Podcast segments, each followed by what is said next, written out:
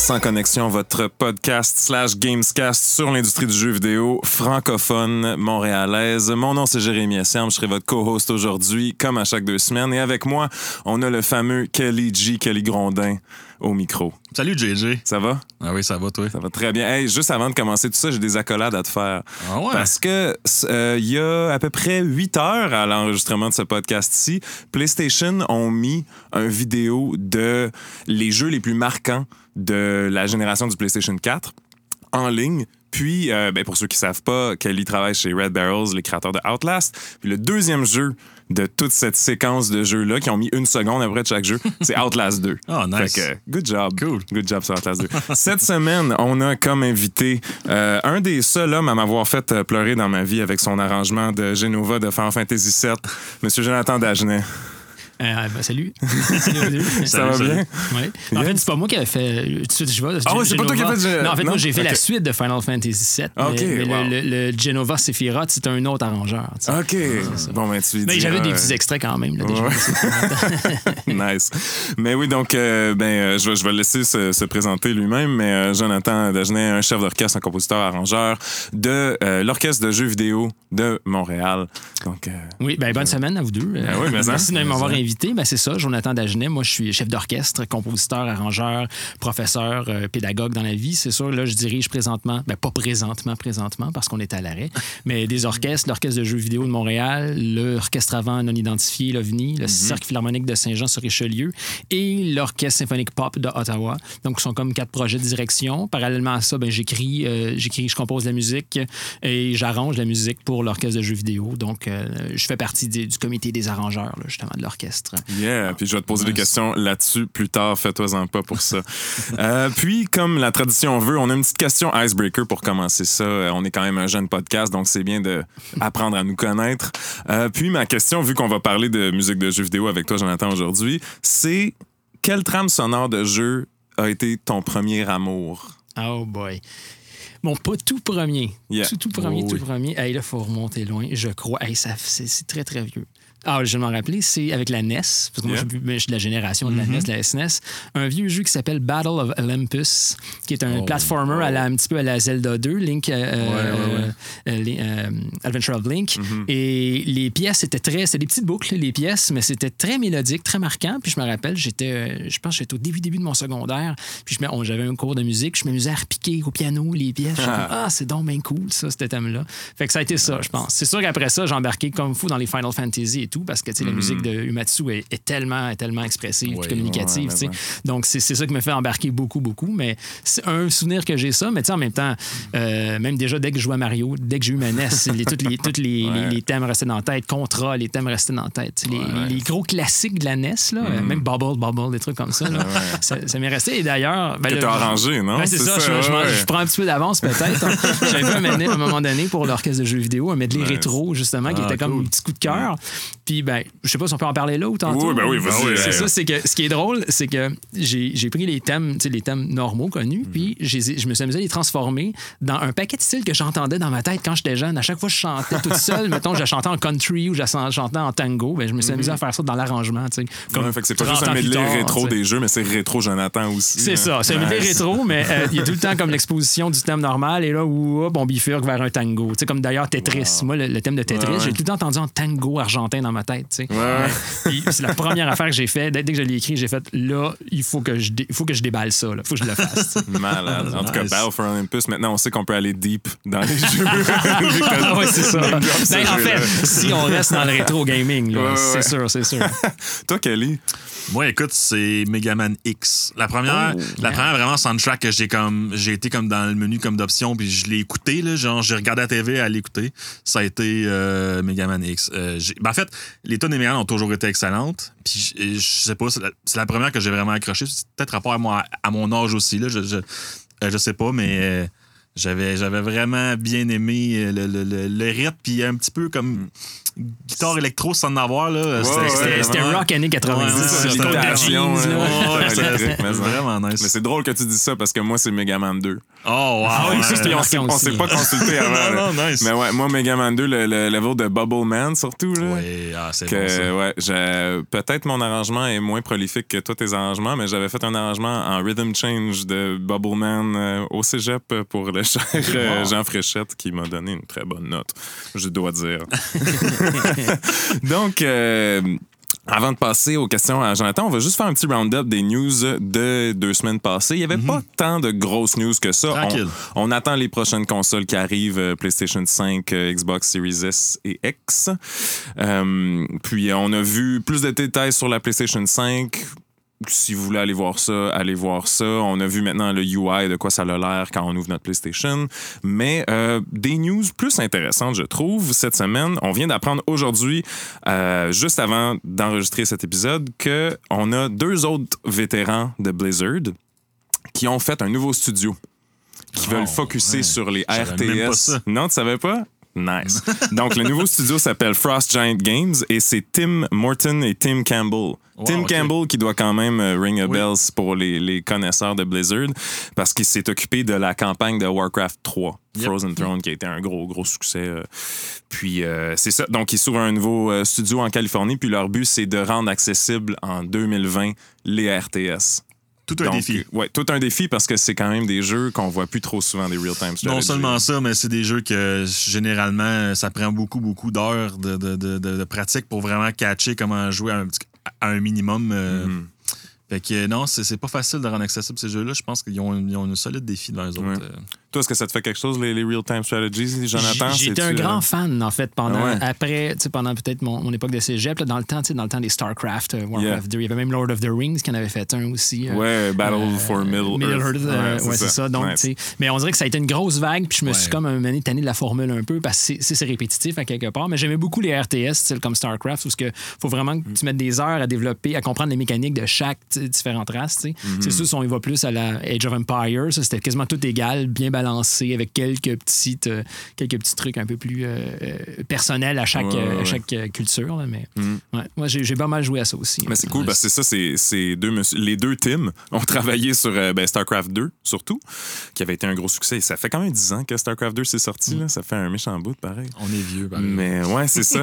mais faut dire que maintenant, je sais pas si vous avez vu, mais les of Empire 1, 2, 3 ont eu des remakes. Ouais. Pas une fois, mais deux fois. Mm. Puis ça a tous été des succès sur Steam.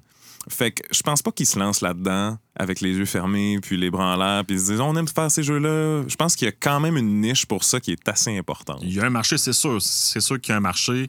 Euh, puis je pense qu'il y a. C'est pas tout le monde qui est nécessairement heureux du- de, de, de ce que ça a donné StarCraft 2 avec le temps aussi. Mhm. Je pense que, bon.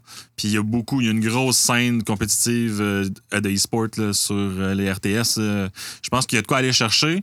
Encore une fois, euh, si tu veux une grosse player base, ça prend quelque chose d'accessible, ça prend quelque chose que n'importe qui peut, euh, peut approcher puis avoir du fun. Donc, euh, Mais c'est- il y a le défi, je pense. C'est drôle qu'on discute de ça parce que moi, je pensais, tu sais, je m'informe sur quand même l'univers du jeu vidéo, mais pas Ouais. tant que ça.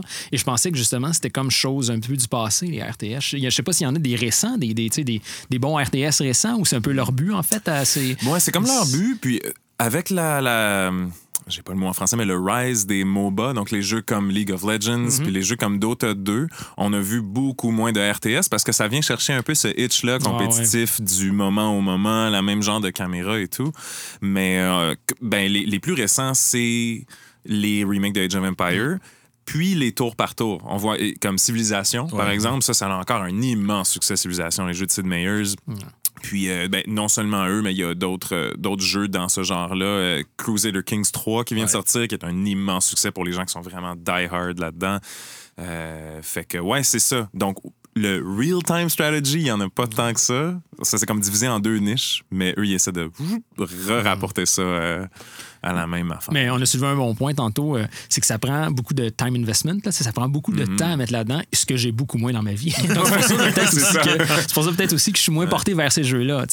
On en Ouais. parlera tantôt d'ailleurs, j'ai comme développé un- mon rage quit facile dans les jeux à cause de ça. Oh. Ah, ouais, ouais, ouais, on en parlera tantôt. euh. Ben, au moins, Tim Campbell, c'est lui qui s'est occupé de la campagne de, Fro- de Warcraft 3. Fait que qui est encore Solide. excellente. Au moins, euh, on n'aura peut-être pas trop de compétition. Là. Donc, deuxième news euh, pour nous aujourd'hui. Euh, news globale, ben, Cyberpunk s'en vient. Cyberpunk euh, 2077, le jeu euh, de la compagnie qui a fait euh, Witcher 3, CD Projekt Red. Euh, On a il- fait une petite Ouais, prière pour les, euh, pour les développeurs qui travaillent là-dessus. euh, Ouais, ben, ce on- qui paraît, c'est pas, facile. hein. C'est ça, on en a parlé avec David euh, Ouais. il y a deux semaines, là, mais Ouais. ils sont encore en semaine de six jours. euh, Je pense que Jason euh, Schreier, il sort un tweet euh, sur eux autres à chaque jour ou presque. Là, fait que, euh, Ouais.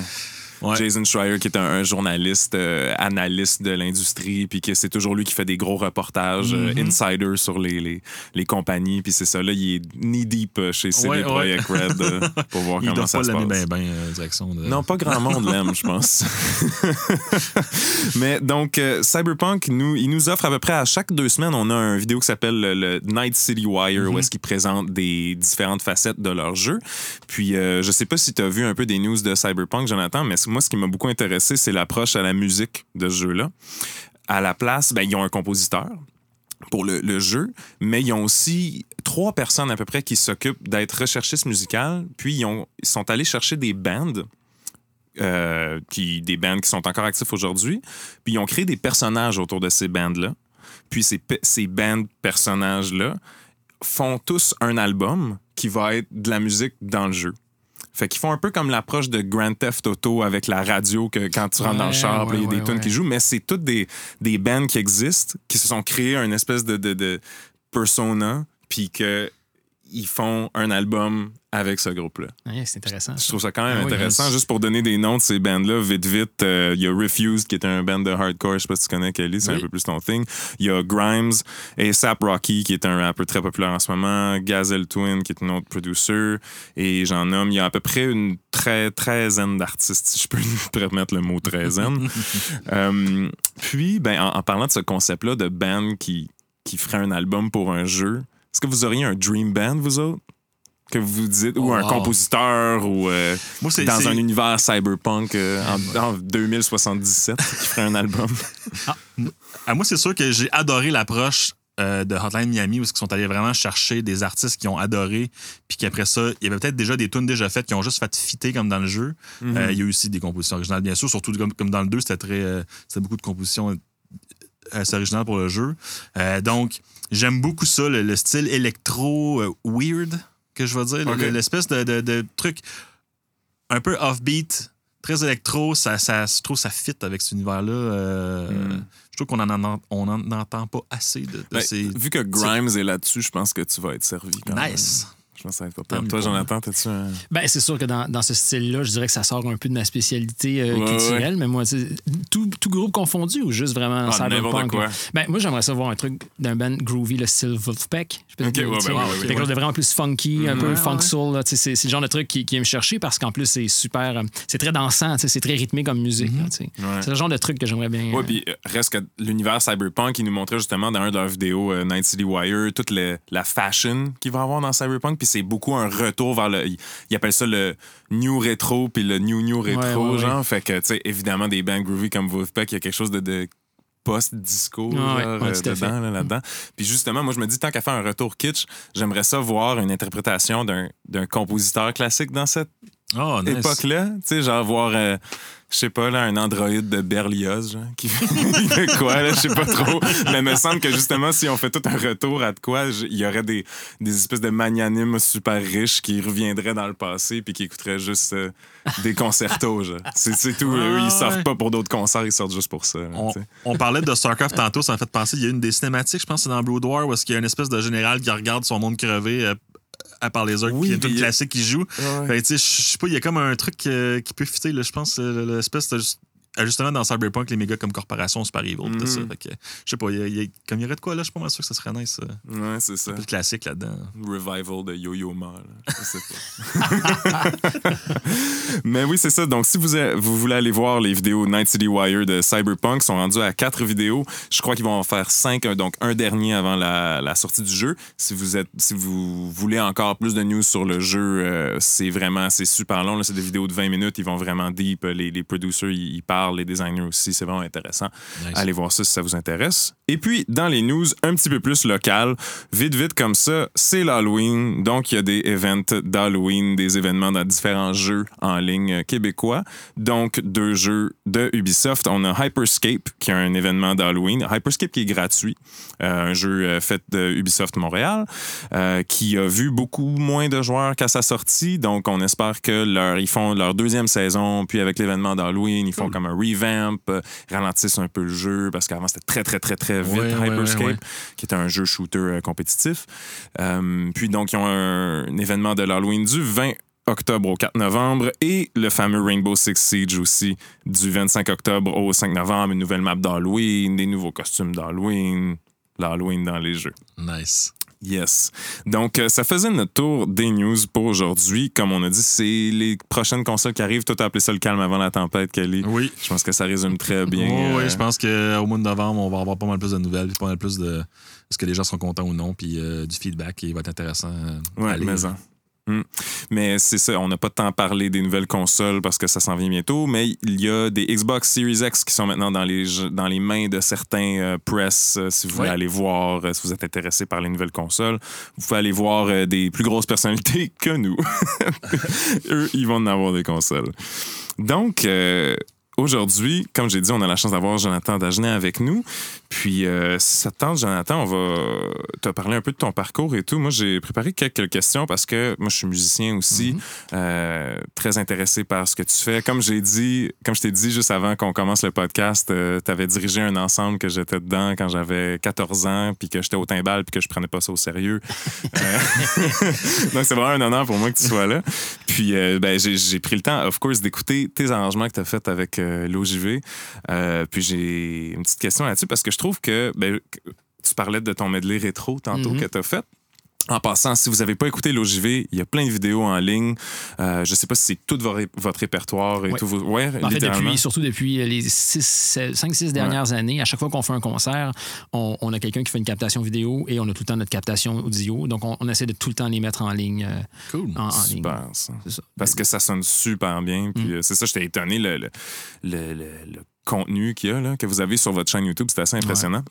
Puis justement, c'est ça, dans tes arrangements, je trouve souvent, il y a souvent des Easter eggs. Puis je sais pas si c'est moi qui cherche trop loin ou que Ouais, c'est toi. non, non, c'est- en tout cas, c'est- donc c'est ça. Des, des- des simples reprises de thèmes que tu as mis. Comme tu as dit tantôt, tu changeais les, les styles des fois de, de certaines Ouais. chansons. Puis à la fin de ton medley rétro, il y a comme euh, six ou huit autres thèmes que tu as fités super quick à la fin.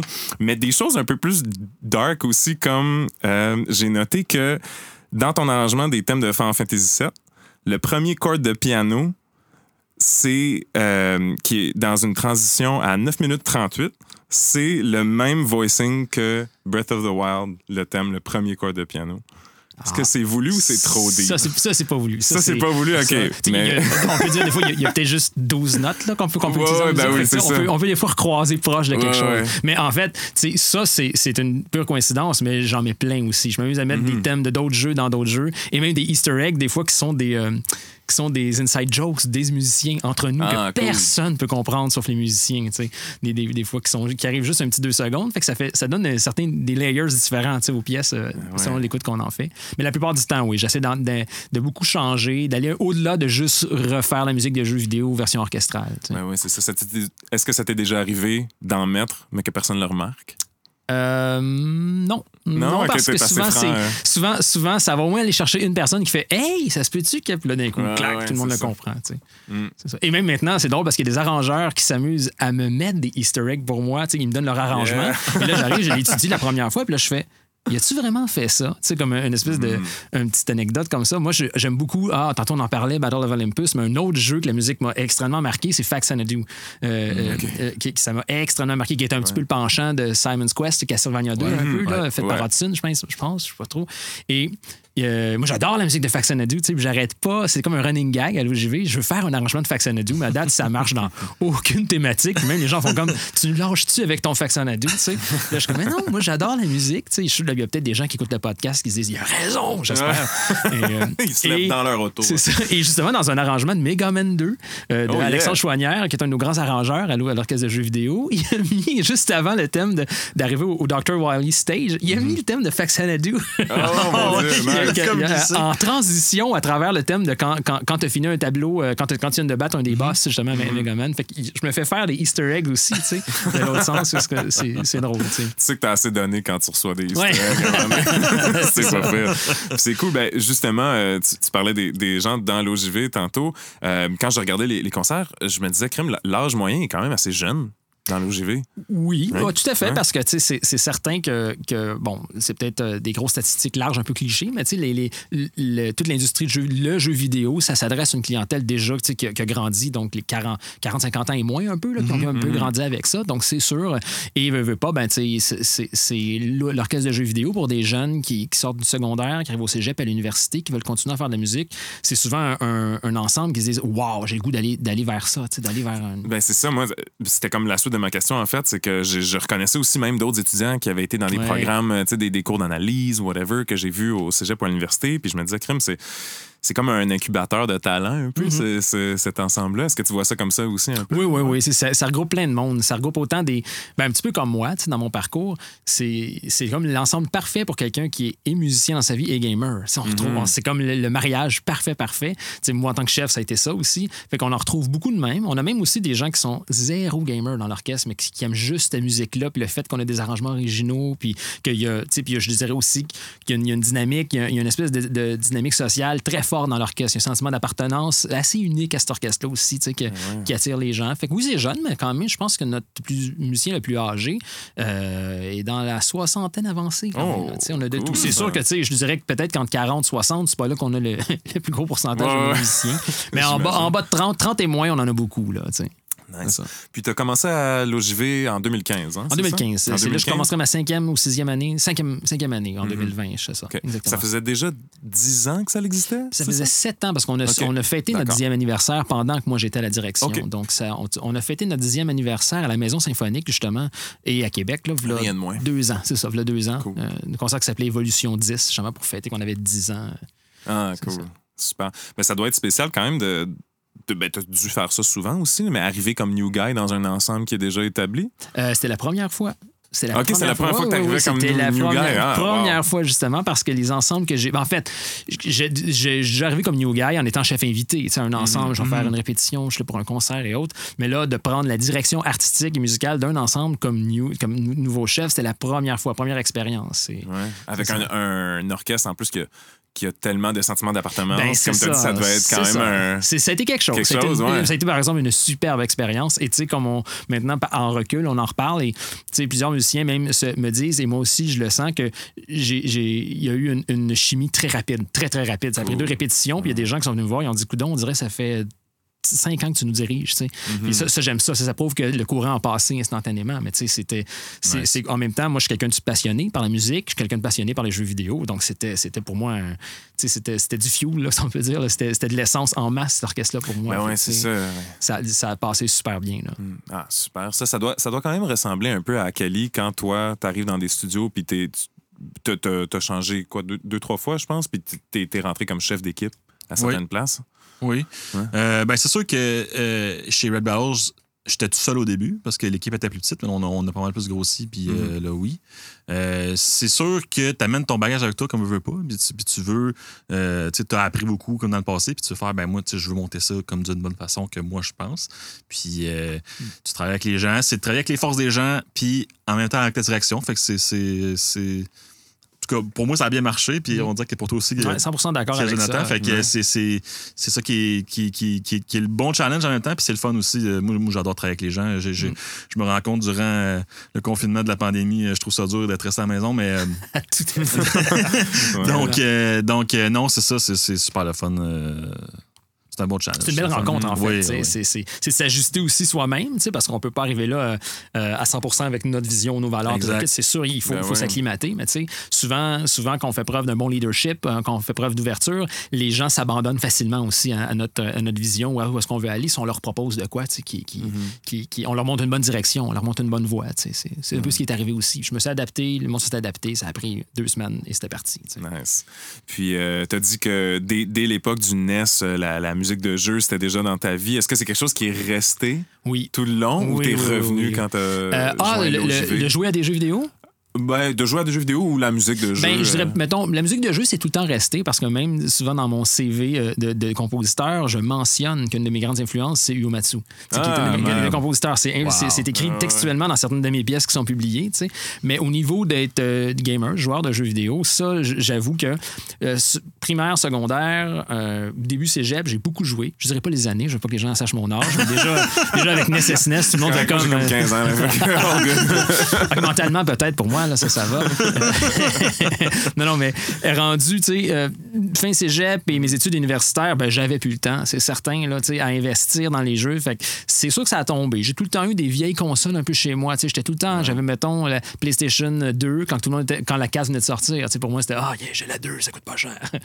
Mais ça. Et, mais j'avoue que dès, par exemple, que j'ai pris la direction euh, de l'OGV, c'est revenu à, à grand galop, là. Tu sais, Ah c'est- oui, ben un mois après, je m'a- entouré d'autant de Ben, gens c'est qui ça. jouent à des jeux. Là, Hey, puis un mois après, je m'achetais une Wii U. Après ça, j'ai reçu pour Noël la PlayStation 4 Pro. euh, ça, ça, ça c'est revenu. Mais en même temps, tantôt, je parlais de Rage Quit. Je me Mm-hmm. rends compte quand même, même si, j'ai comme euh, renouvelé, euh, renoué avec ça, j'ai pas plus le temps de jouer des fois. Donc, tu sais, j'ai- là, je suis sûr qu'il y en a qui vont se reconnaître, mais j'ai des, des, jeux pas déballés chez moi encore. Ah ouais. Tu sais, que j'ai joué pendant 30 minutes, puis j'ai pas Ben, rejoué. c'est- comme ta phrase classique que tu dis tout le temps, là. Too many games, not enough time. Exactement, exactement. Trop de Et d'où de ma petite anecdote tantôt de Rage Quit, c'est que, tu sais, quand, quand j'étais plus jeune, puis ça, c'est c'est le cas pour plusieurs personnes, ben comme on, on avait souvent juste ça à faire ou ce qu'on voulait juste faire, ben reprendre un passage pour essayer de peaufiner notre stratégie puis notre. On avait le temps. Là, moi, quand j'ai maintenant, je me dis, hey, là, je joue deux heures ce soir, j'ai pas le temps de niaiser avec ça. Il y a des jeux là que, que je rage quit facilement. Je me dis non, non, là, c'est trop difficile pour le temps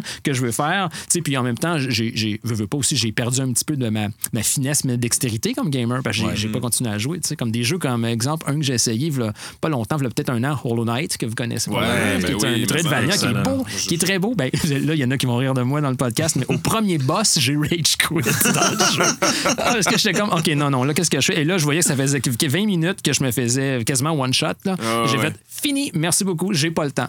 J'aimais le jeu, je trouvais l'esthétique super belle, la musique, elle est géniale, toute l'esthétique du jeu. Là, puis moi, je suis un grand fan des Metroidvania en plus. Ouais, c'est- ça C'est m'a le meilleur. Oui, Ben, c'est ça. dernières Mais tu sais, encore une fois, encore une fois, ma conjointe me dit des fois ou autre, ben, tu sais, mais que t'aies le temps à un moment donné. Puis là, en confinement, j'ai le temps. Ben non, je suis en train de me lancer dans plein d'autres projets. Ben oui, c'est ça. exact. Mais c'est pas fini entre Hollow Knight puis moi. C'est pas fini. fais-toi en pas, moi je suis rendu au dernier boss de Hollow Knight depuis 4 ans. Ben, depuis la sortie du jeu, je sais pas si c'est 4 ans, mais ça fait un méchant bout que je suis au dernier boss.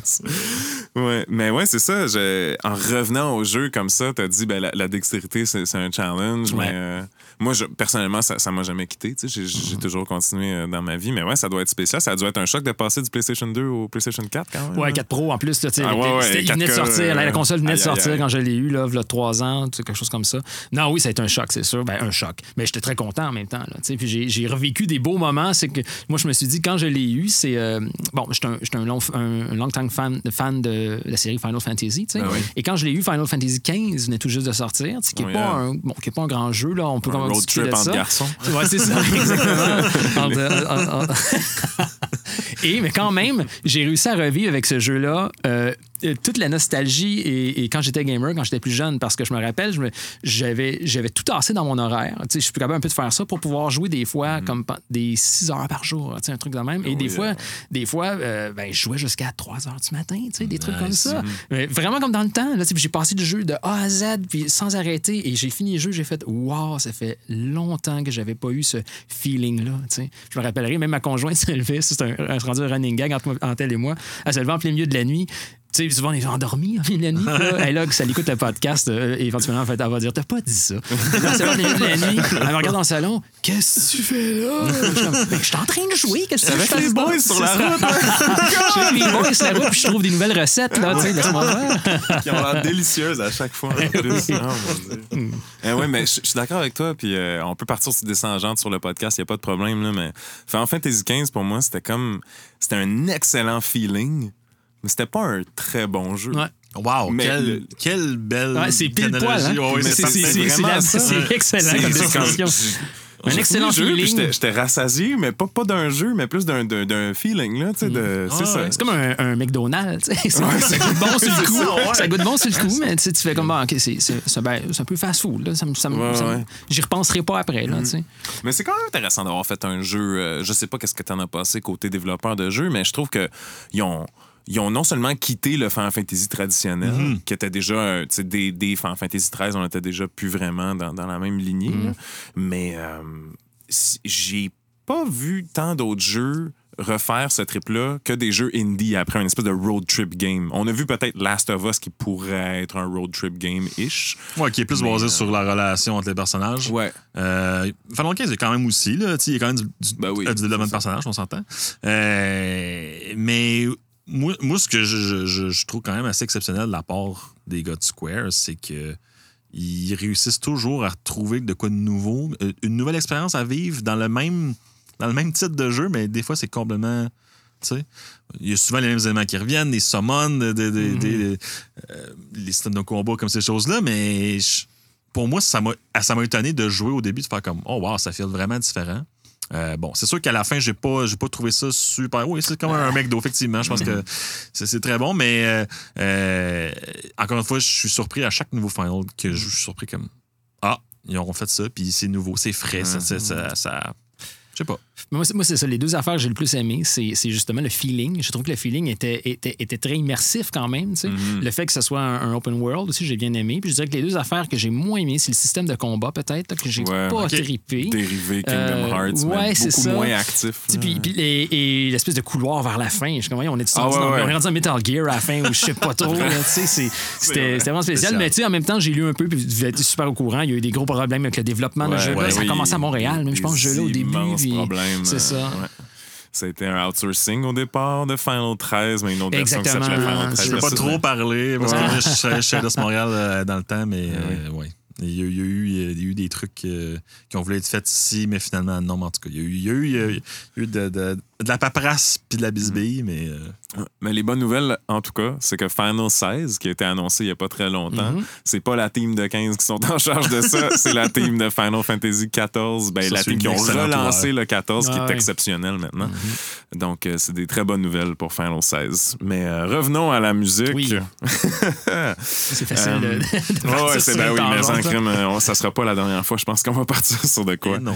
Et non. Mais, ben, qu'est-ce qui diffère pour toi? Je sais que tu n'arranges pas juste de la musique de jeux vidéo dans la vie, puis tu écris de la musique toi-même, mais est-ce qu'il y a des, des différences majeures à arranger de la musique de jeu que d'autres types de musique que tu t'es vu arranger pour des orchestres ou des ensembles avant? Ben, si- déjà, en partant, si je compare juste arrangement-composition, c'est un petit peu comme si je composais, mais toutes les idées et le matériel thématique m'est fourni. C'est ça un petit peu la différence, mais j'aborde ça comme une composition pareille. C'est que je me dis, je compose et j'utilise ça. Bon, c'est sûr, je, dis ça, mais en même temps, j'essaie de respecter beaucoup pour que, tu sais, il y, y a un petit côté, il faut, faut que les, les fans reconnaissent, c'est dépendant du niveau d'écoute et du niveau de perception que, que certains ont musicalement. Donc, j'essaie de rester très mainstream, je peux dire, par rapport à comment je le développe. Et si je m'en vais ailleurs, je compose, je m'assure avant d'avoir émis le thème d'une façon très, très standard, pour que les gens fassent comme, OK, c'est ce thème-là. J'arrive pas tout de suite avec un thème complètement, une espèce de variation dichromatique sur le thème de Chrono Trigger. Je commencerai pas avec de quoi de même. Mais non, c'est ça. C'est, pour moi, c'est, c'est la même approche. J'ai, j'ai le même feeling quand, quand je compose ou quand je fais ça, sauf que là,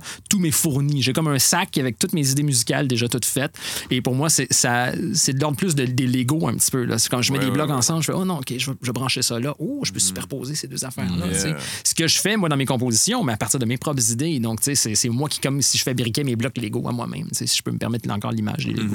Ben que ouais, c'est ça. C'est- différent dans ce sens-là, mais sinon, ça reste pareil pour moi. Ça reste vraiment. Et d'ailleurs, même des gens qui écoutent mes arrangements et qui me connaissent comme compositeur vont tomber, Ah, on reconnaît du Dagenet, là. On yeah. dit, Ben oui, j'ai sûr, je mets ma couleur. Je mets mes- les couleurs que j'aime sont là. Et d'ailleurs, ça, c'était super intéressant. Les premières fois que j'ai arrangé des Final Fantasy, je disais que Nobuo Uematsu faisait partie de ma couleur comme compositeur. C'était tellement weird comme effet parce que là, j'arrangeais une source de composition qui m'aide à composer. C'était comme, c'était comme une espèce de, de- de- de loop. c'est que j'arrangeais des couleurs qui m'étaient données par la couleur que j'arrangeais. C'était vraiment spécial. C'était super le fun et ça s'est fait. Les arrangements, les arrangements que j'ai plus eu de fun d'ailleurs à faire avec l'OJV sont les arrangements de Final, justement, à cause de ça. Mais, mais là, c'était spécial comme feeling. sais.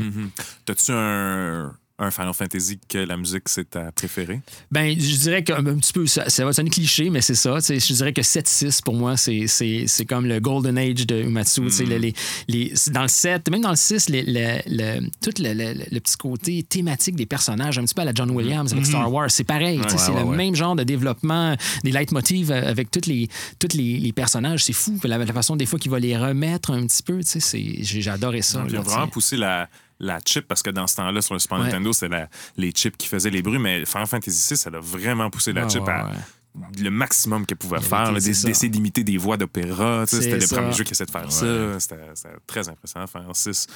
Quel, Ouais. euh, je suis curieux de savoir quel. Quelle tune dans Hmm. l'UJV pogne le plus?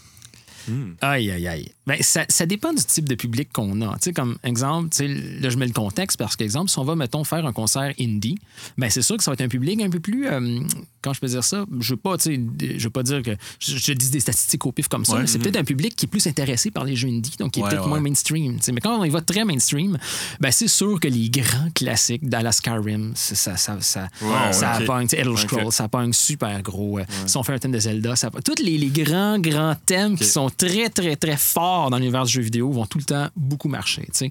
Euh, D'ailleurs, des fois, on se plaît à dire, on le fait pas. Là, je veux pas que les fans, s'il y en a des fans de l'OGV qui nous écoutent, font comme Ah, c'est ça qu'ils font. Mais des fois, on se dit tout le temps, crime, si on explore plus loin puis on se plante, au moins, on peut tout le temps revenir à un, à un, concert euh, qui remplit les coffres. C'est ça, comme on fait un concert Zelda demain, c'est sûr, là, ça va fonctionner. ouais, c'est Quoi que c'est moins vrai qu'avant, ça. Ça, je, ça, je vous cache pas que ça a beaucoup changé la façon facile d'avoir des fans Mhm. qui viennent nous voir parce que maintenant, beaucoup d'orchestres symphoniques commencent à faire ça. Tu sais, on a aussi des Mhm. productions professionnelles qui se promènent de ville en ville, Symphony of the Goddess, des trucs comme ça. Mhm. Donc, c'est plus difficile maintenant, mais tu sais, on a quand même tout le temps moyen d'aller appuyer sur le bouton qui nous amène des fans euh, comme un ventilateur. là, tu sais. Ouais, ouais. mais tu dis ça, mais personnellement, je suis allé voir le concert de Assassin's Creed Symphonique, puis ma mère, qui était avec moi, a dit Ouais, c'est pas aussi hot que l'OJV.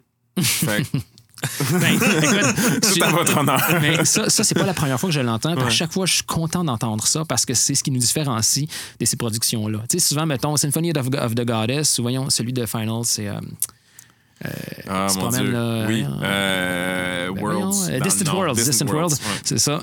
Ben, tu sais, c'est pas des musiciens qui sont tout le temps ensemble. C'est un producteur et souvent son chef d'orchestre qui arrive dans une ville, qui font affaire avec la guilde des musiciens de la province ou autre, qui dit Bon, ben, j'ai besoin de deux trompettes. gna, gna, gna, gna.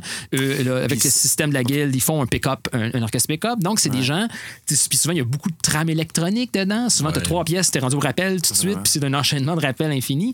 Et nous, tandis que nous, on est des passionnés de ça, on veut, on, on veut pousser la formule plus loin. Il y a, il y a un investissement. euh, émotionnel aussi dans nos pièces qu'on donne, tu sais, qui sont pas, pas nécessairement là pour d'autres, que c'est une job comme une autre. Là, tu sais. Euh, Nous, on est, on, est pas mal passionnés par ça. C'est des musiciens qui sont pas rémunérés non plus à l'OJV. C'est un orchestre, euh, c'est un orchestre privé amateur, amateur semi-pro parce qu'on passe des auditions, puis il y a plein de gens en musique qui étudient en musique.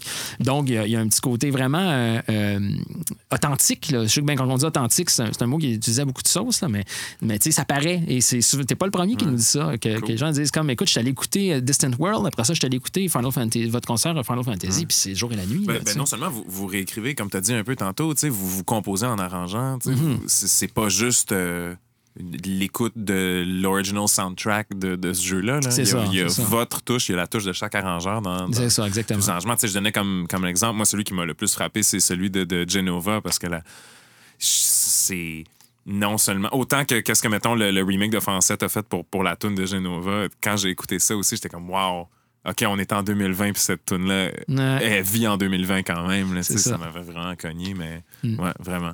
Ben, c'est c'est l'aspect qui est le fun dans les arrangements. Comme, tu sais, dans- moi, une des pièces que j'aime beaucoup du Final Fantasy VII, justement, qui est dans ma suite symphonique, c'est le Cosmo Canyon. Ouais. Euh, le- Et j'ai complètement transformé dans, dans mon arrangement, dans ma suite symphonique. C'est, c'est- le, le thème est encore plus aérien, beaucoup plus euh, émotionnel un peu, puis ça, ça, ça lui donne complètement une autre approche, tu sais, mais c'est, c'est ma version personnelle. Fait que c'est ça qui est le fun de s'approprier personnellement euh, les, les- les thèmes de jeu. C'est super le fun, tu sais, puis c'est très unique à l'OGV aussi. Ouais. Puis euh, vous vous arrangez non seulement, euh, ben, on, on parlait de jeux rétro, mais aussi, tu as dit Skyrim Oui, et oui, tout ça. on va dans le moderne aussi, là, dans le plus récent, je veux dire actuel. Ouais. Est-ce que tu trouves qu'il y a une différence à arranger des tunes rétro Oui. que des tunes Ben, modernes? tout à ouais? fait, c'est sûr. tu sais, si, mettons, exemple, demain, on fait euh, la trame sonore de, je sais pas, là, un jeu, que, que- mettons, Kingdom Hearts, tu sais, où ce que c'est, mettons, un orchestre symphonique, ben, souvent, on va demander à notre arrangeur, fais-nous un repiquage intégral. Ça veut dire, D'accord. les violons, ben, le- euh, ce que les trompettes font, ça va être la même affaire, ce que les percussions font. Tandis que quand on prend un truc rétro, ben là, c'était du trois voix, du quatre voix. Là, c'est sûr, Ouais. on est prêt avec ça de large. faut être créatif, là. Puis d'ailleurs, euh, si quelqu'un nous arrive avec un arrangement qui fait juste repiquer des trucs, là, ben là, on va faire comme non, non, ça passe pas, je suis désolé. On- ouais. les, les fans vont. Il y a peut-être des fans qui vont aimer ça, mais nous, on va plus loin que ça. tu sais. Moi, personnellement, je préfère nettement ça. Un, parce que, comme je vous dis, c'est mon, c'est mon époque. là. J'aime pas ça. Je suis un vieux quand je dis ça. c'est mon, c'est dans du, du temps que je jouais à beaucoup de jeux. Puis aussi. Si on est tous ben, vieux, c'est correct. on est tous vieux. Euh, et en même temps, ben, c'est beaucoup plus euh, créativement, c'est tellement plus le fun à faire. Tu sais, de prendre un matériel très limité et de le faire exploiter. Puis d'ailleurs, c'est pour ça que souvent je me plais à dire que les thèmes de ces années-là, je les trouve pas meilleurs que maintenant, mais je les trouve plus euh, agiles que maintenant dans le sens que, tu sais, comme exemple, juste le thème de Mario 1, exemple, le, le premier monde. Pour que Koji Kondo, qui a réussi à faire ça, il faut, avec si peu de moyens, Ouais. c'est un tour de force. Là. Un thème qui, tu sais, c'est une boucle, c'est 45 secondes, 50 secondes, ça nous tape pas ses nerfs, en tout cas pas moi personnellement, là, tu sais. Et ça reste dans la tête, on aime la on aime la, la, la siffler, la, la, la fredonner, tu sais. C'était très, très difficile, je trouve, pour les jeux rétro de faire des beaux thèmes cycliques qui sont, qui sont bien, qui sont bons, tu sais. Et maintenant, maintenant qu'on a accès, comme la musique de film, maintenant, on peut prendre un orchestre symphonique, faire un, un- un enregistrement studio, ben, tu sais, c'est- on a plus de liberté. Je dis pas que c'est moins bon, il y a des excellents trucs, mais tu sais, c'est pas du tout la même, la même approche. Non. Mais je pense que, en tout cas, moi, dans mon cas, ce que j'apprécie surtout dans les trucs plus rétro, c'est que tu sens plus l'effort en arrière. Parce que quand il y a quelque chose vraiment qui va te faire sentir de quoi sur du 8-bit ou bien du 16-bit, Ah oui. tu fais comme Wow, ils ont vraiment travaillé Ah fort. oui, moi, moi, comme l'exemple comme numéro un, c'est Super Metroid. Dès que je joue à ça, je me sens comme en dedans de moi, je sens le, le- le- je suis tout seul sur une planète fucked up. Ah ouais. Fait que euh, C'est drôle que tu mentionnes ça parce que je commence euh, à, à l'instant un arrangement de Metroid des Super Metroid. Oh, c'est tellement une coïncidence. et je suis Nice. tout à fait d'accord. Je fais juste réécouter présentement. Je m'imbibe beaucoup. Avant de commencer un arrangement, je réécoute en boucle beaucoup, beaucoup Nice. les trucs. Et j'ai exactement ce feeling-là aussi. T'es comme. Ah, il y, a- il y a quelque chose d'angoissant là-dedans. Oui, il y a quelque exactement. chose de, de, de- de même étouffant, des fois, dans les elle- thèmes. elle est euh, seule, puis c'est- juste en écoutant Exactement. la musique, C'est tu juste le en sais, écoutant là. la musique, Ouais. tu te sens seul sur une affaire immense que, Ouais. tu, que tu peux tout le temps te faire ramasser en ouvrant une porte. Là, tu sais. Euh, je suis complètement d'accord avec ça. euh. Donc, euh, oui, donc c'est ça. il tu- en fait, je dirais que c'est plus facile de sentir l'effort en arrière, Ouais. peut-être. Euh, tandis que la musique moderne, comme de jeux vidéo, justement, ils ont plus de moyens, ils ont plus de, de- de facilité à faire euh, euh, les tunes. Donc, pour une oreille un peu moins, un peu moins éduquée, peut-être que c'est plus difficile de de sentir comme l'effort en arrière. Fait que euh, non, je pense qu'il y a ça aussi qui est intéressant. euh, C'est ouais, une bonne perspective. Puis je veux- hey, s'il y a des, s'il y a des compositeurs de musique actuelle, de jeux vidéo, prenez-le pas mal. On dit pas que c'est. on est pas en train de dire que c'est moins d'effort, que c'est moins bon, mais c'est juste que effectivement, c'est pas du tout le même effort qui doit être mis. Arriver avec. euh, tu sais, puis j'en ai moi, en- à l'inverse, j'ai des, j'ai des exemples qui fait, dans ma tête de soundtrack de jeux vidéo rétro tellement mauvaises, tu sais, qui ont complètement passé à côté de la track. Un qui me vient en tête, et c'était pas toutes les tracks dans le jeu, mais là je m'en vais très loin. Je m'en vais avec Oh. le jeu Ultima Exodus, qui était Oh, le, le wow. port qui était fait sur la NES, là, parce que Ah, c'était développé par Richard. euh, c'est quoi son nom, là? Richard Gary. Ben, c'est ça, c'est ça. Donc, le 3 sur la NES, ben, le thème de combat de jeu-là est complètement, mais complètement ridicule. Je sais pas si vous irez le voir, il y a peut-être des gens qui vont aller Ça tout de suite. Taper ça, Ultima Exotus, euh, Battle euh, Sequence, là, c'était, le, euh, c'était, je pense, c'est, c'est 10 notes en tout qui reviennent sans arrêt. Comme, Oh c'est, ça tape, ça, c'est un exemple que ça tape ses nerfs, ça passe à côté. Comment se fait qu'ils ont fait ça, tu sais? C'est ça. Donc, tu sais, on a des exemples des deux côtés aussi. Oui, oui, oui, c'est sûr, Ouais, c'est mais sûr. ça. Ben, je me dis, une chose qui doit être assez différente, je sais pas si tu t'es déjà frotté à ça en essayant d'arranger, des jeux que, ben, aujourd'hui, il y a beaucoup plus d'intégration de la musique avec le gameplay qu'avant. C'était une trame sonore qui jouait, puis même dans le temps de l'arcade, c'était une autre cassette qui devait rentrer puis activer en même temps. Aujourd'hui, on a des jeux comme Rayman Legends, par exemple, ou ben, de- depuis Rez, en fait, le, le jeu, le, le run and gun shooter ouais, ouais. euh, Sega.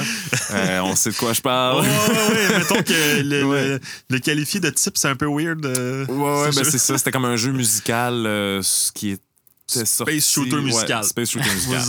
on va- on va le dire mais, dans le même. euh, ouais, c'est ça. Je sais pas si tu t'es déjà frotté à ça dans des arrangements que tu arrives à, à une, une trame sonore, puis je prends par exemple des jeux euh, du compositeur euh, Disaster Peace, fait que mettons Fez ou Mini Metro, que c'est des jeux que le jeu crée la musique. Ça t'est-tu déjà arrivé? Ah de- ouais, de je comprends. voir, euh, Ben, en fait, on- non, parce qu'on n'a pas vraiment abordé le jeu comme ça trop de Ok. fois à l'OJV. Mais même à ça, si ça devait arriver, ben, il y a quand même moyen d'être créatif, puis de, de- de faire entendre un passage, de faire une transition Mhm. de passage, ou d'imiter un peu un- une séquence d'action qui arrive dans le jeu. Tu sais, C'est ce qu'on, c'est ce peut-être ce qu'on irait chercher là, si on allait parler. Ben, en fait, ce qui, ce qui me vient tout de suite, c'est dans, dans tes arrangements rétro, le Pong que tu as fait au début. Mhm. Ouais, c'est ça. un- je pense que ça serait un bon exemple de ça. c'est que- ça, exactement. Qui se transforme, qui se transforme, puis qui devient Tetris. C'est ça, euh, ouais, ça. exactement. là. Puis c'est drôle parce que c'est tellement reconnaissable. Tu sais, J'avais Uh-huh. même pas lu la, la suite de, de, de tunes que tu avais arrangées. Puis j'étais comme, ah ben voyons donc. Il a fait Pong. Ah, c'est clair. En fait, ça commence avec le thème de Mario, ça s'effondre immédiatement, et là, d'un coup, il y a des pip. Puis là, tu sais, là, au début, puis d'ailleurs, sur l'enregistrement, puis c'est drôle parce que l'effet euh, humoristique est là parce que moi, mon but, c'était que les gens reconnaissent pas tout de suite. Mais à un moment donné, ils commencent à reconnaître et là, partent à rire parce qu'ils se rendent compte que depuis comme 10 secondes, c'est Pong. Puis quand on écoute l'enregistrement officiel, ben, les rires partent après 8 secondes. Les gens font comme, aïe, c'est pas vrai, c'est Pong.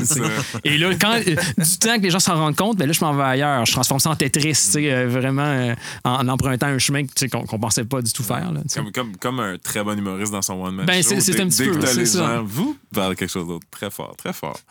Euh, puis, la musique de jeu, est-ce que tu écoutes ça dans d'autres circonstances, toi? Euh, oui, oui, des Ouais. fois ça m'arrive. Ça m'arrive comme exemple. euh, euh, tu sais, il y a un album, là, là, je reviens souvent à Final Fantasy. Là, je suis désolé pour les fans, mais c'est quelque chose qui vient me chercher beaucoup. Il y a eu, y a l'album Final, Final Symphony qui a été fait par le London Phi- Philharmonic Yeah. Orchestra. Ben, Ouais. tu sais, souvent, exemple, j'écoute de la musique chez moi comme tous les jours. Ben, j'écoute cet album-là, tu sais, où je, Mm. je vais écouter. euh, des fois, j'écoute aussi, tu sais, il y a des soundtracks un petit peu plus relax, des soundtracks vraiment, vraiment plus ambiance. Des fois, ben, quand j'ai goût de me calmer, j'écoute des trucs comme ça. Euh, Mm-hmm. Tu sais, qu'on pense, mettons, à Journey, euh, la soundtrack de Journey, ou tu sais, même des fois, euh, peut-être, mettons, Witcher 3, Richard, euh, la- soundtrack de Witcher 3, tu sais, il y a des moments super le fun à écouter, tu sais, c'est, ça. Donc oui, j'en écoute, j'en écoute peut-être pas très régulièrement parce que j'écoute beaucoup aussi de musique euh, jazz, musique pop. On parlait de Wolfpack tantôt. Je suis Ouais, très ouais, fan de tout ce qui est funk, euh, électro aussi. On parlait d'électro tantôt. Mhm. là. Mais moi, j'aime beaucoup, j'aime beaucoup aller partout en musique. Euh, des fois, on écoute, Ouais. du- écoute avec ma conjointe du Chris Joss, là, le- qui fait de la star funk jazz un peu. wow. C'est super bon. on tire un peu partout tant qu'on sent une belle, une, une belle activité artistique derrière ça. là, sais. Mais Nice. la musique de jeux vidéo revient tout le temps. La musique de film revient. La musique classique. tout, Mhm. tout passe. Ouais, mais hein. Euh, Toi, euh, Jay, euh, y a-tu une, euh, une soundtrack de jeu que t'écoutes régulièrement? que j'écoute régulièrement. Bon, ben, genre. Ouais. Ben, sans, spoiler ma, ma liste que j'ai faite pour après, euh, j'ai des super bons souvenirs au cégep de la veille des playdowns. On, on- les playdowns, c'est quand on arrivait avec euh, nos arrangements, nos compositions pour un ensemble, puis on faisait lire ça, puis on allait les diriger. La veille de ça, moi puis mon meilleur ami, on venait les faire chez nous ici. On les imprimait, puis quand tu imprimes ça, c'est des pages, mon chum. Ouais, c'est ouais. bien des pages. Puis là, maintenant, tout le sur monde une a un- matricielle en plus dans ce Hein? temps-là? C'était sur une imprimante matricielle en plus dans ce temps-là? Non, moi, j'ai. non, non, non. J'ai 15 ans. Mais euh, c'est ça, ça fait beaucoup de pages. Puis, euh, il y, a des- il y avait des professeurs qui étaient très piqués sur comment taper. Donc, il fallait taper les pages ensemble Ok, d'une ouais. certaine manière pour que ça fasse un beau book. Puis, on veut, on veut très raison, c'est très utile. Euh, maintenant, tout le monde a des iPads, c'est beaucoup plus facile. Les petits switchers Bluetooth, ça va. Mais euh, on se mettait la soundtrack de Mass Effect 1. Puis, Oh. on tapait. Puis, quand on avait fini Mass Effect 1, on mettait Fable. Fait que c'est Mass Effect ou Fable? Danny Elfman ou Mass Wow. Effect. Fait que on- c'est ça. C'était autant des, des, Fable, ça venait, tu sais, on il était rendu 3h30 du matin, puis Fable commençait à 3h. Fait que ça, ça revenait un peu avec l'humoristique british, tu sais, Ouais, après toute l'ambiance euh, synthwave euh, de, de 1h à, à 3h du matin. là. Nice. Ouais. C'est ça. Fait que c'est pas mal. euh, Celle que, celle que j'écoute d'habitude, c'est ça. Mais euh, justement, je pense que on pourrait commencer à, à se lister des petites soundtracks. Là. Moi, ce que je triperais bien, en fait, euh, c'est. euh, ben là, tu dis que t'as, t'as- t'as- maintenant, tu as un PlayStation 4 Mhm. puis que tu as joué à, à des jeux plus récents. On a parlé beaucoup de, de jeux rétro puis de soundtracks rétro. Mais est-ce qu'on a des soundtracks vite comme ça de, de la dernière génération qui nous ont marqués? Moi, euh, moi, je tiens à souligner, parce que tu l'as mis comme dans ta liste, puis je trouve que c'est un excellent choix, Doom. Euh, Ouais, ben oui, la soundtrack Doom de Eternal, Doom. parce que c'est rare qu'on entend euh, du truc un peu plus élevé dans les jeux vidéo. Euh, puis quand c'est bien fait, c'est vraiment le fun. Puis moi, quand j'ai joué à Doom, ça m'a vraiment fait penser à Quake 3, qui était le, le- le- le dernier jeu que j'avais joué avec vraiment une soundtrack plus élevée. Puis ça, ça fit, c'est sûr, parce que tu es en train de, de- de tuer des démons à, à la centaine. euh, mais euh, je je trouve que ça, ça, ça rajoute un rythme dans le jeu qui est pas, qui est pas, euh, pas très commun. En général, euh, euh, souvent dans les jeux où est-ce que le rythme est plus rapide, ils vont mettre de l'électro rapide, ils vont mettre euh, euh, un truc un, peu- un un peu plus comme différent, mais euh, je trouve que c'est un, instrument qu'on n'utilise pas tant.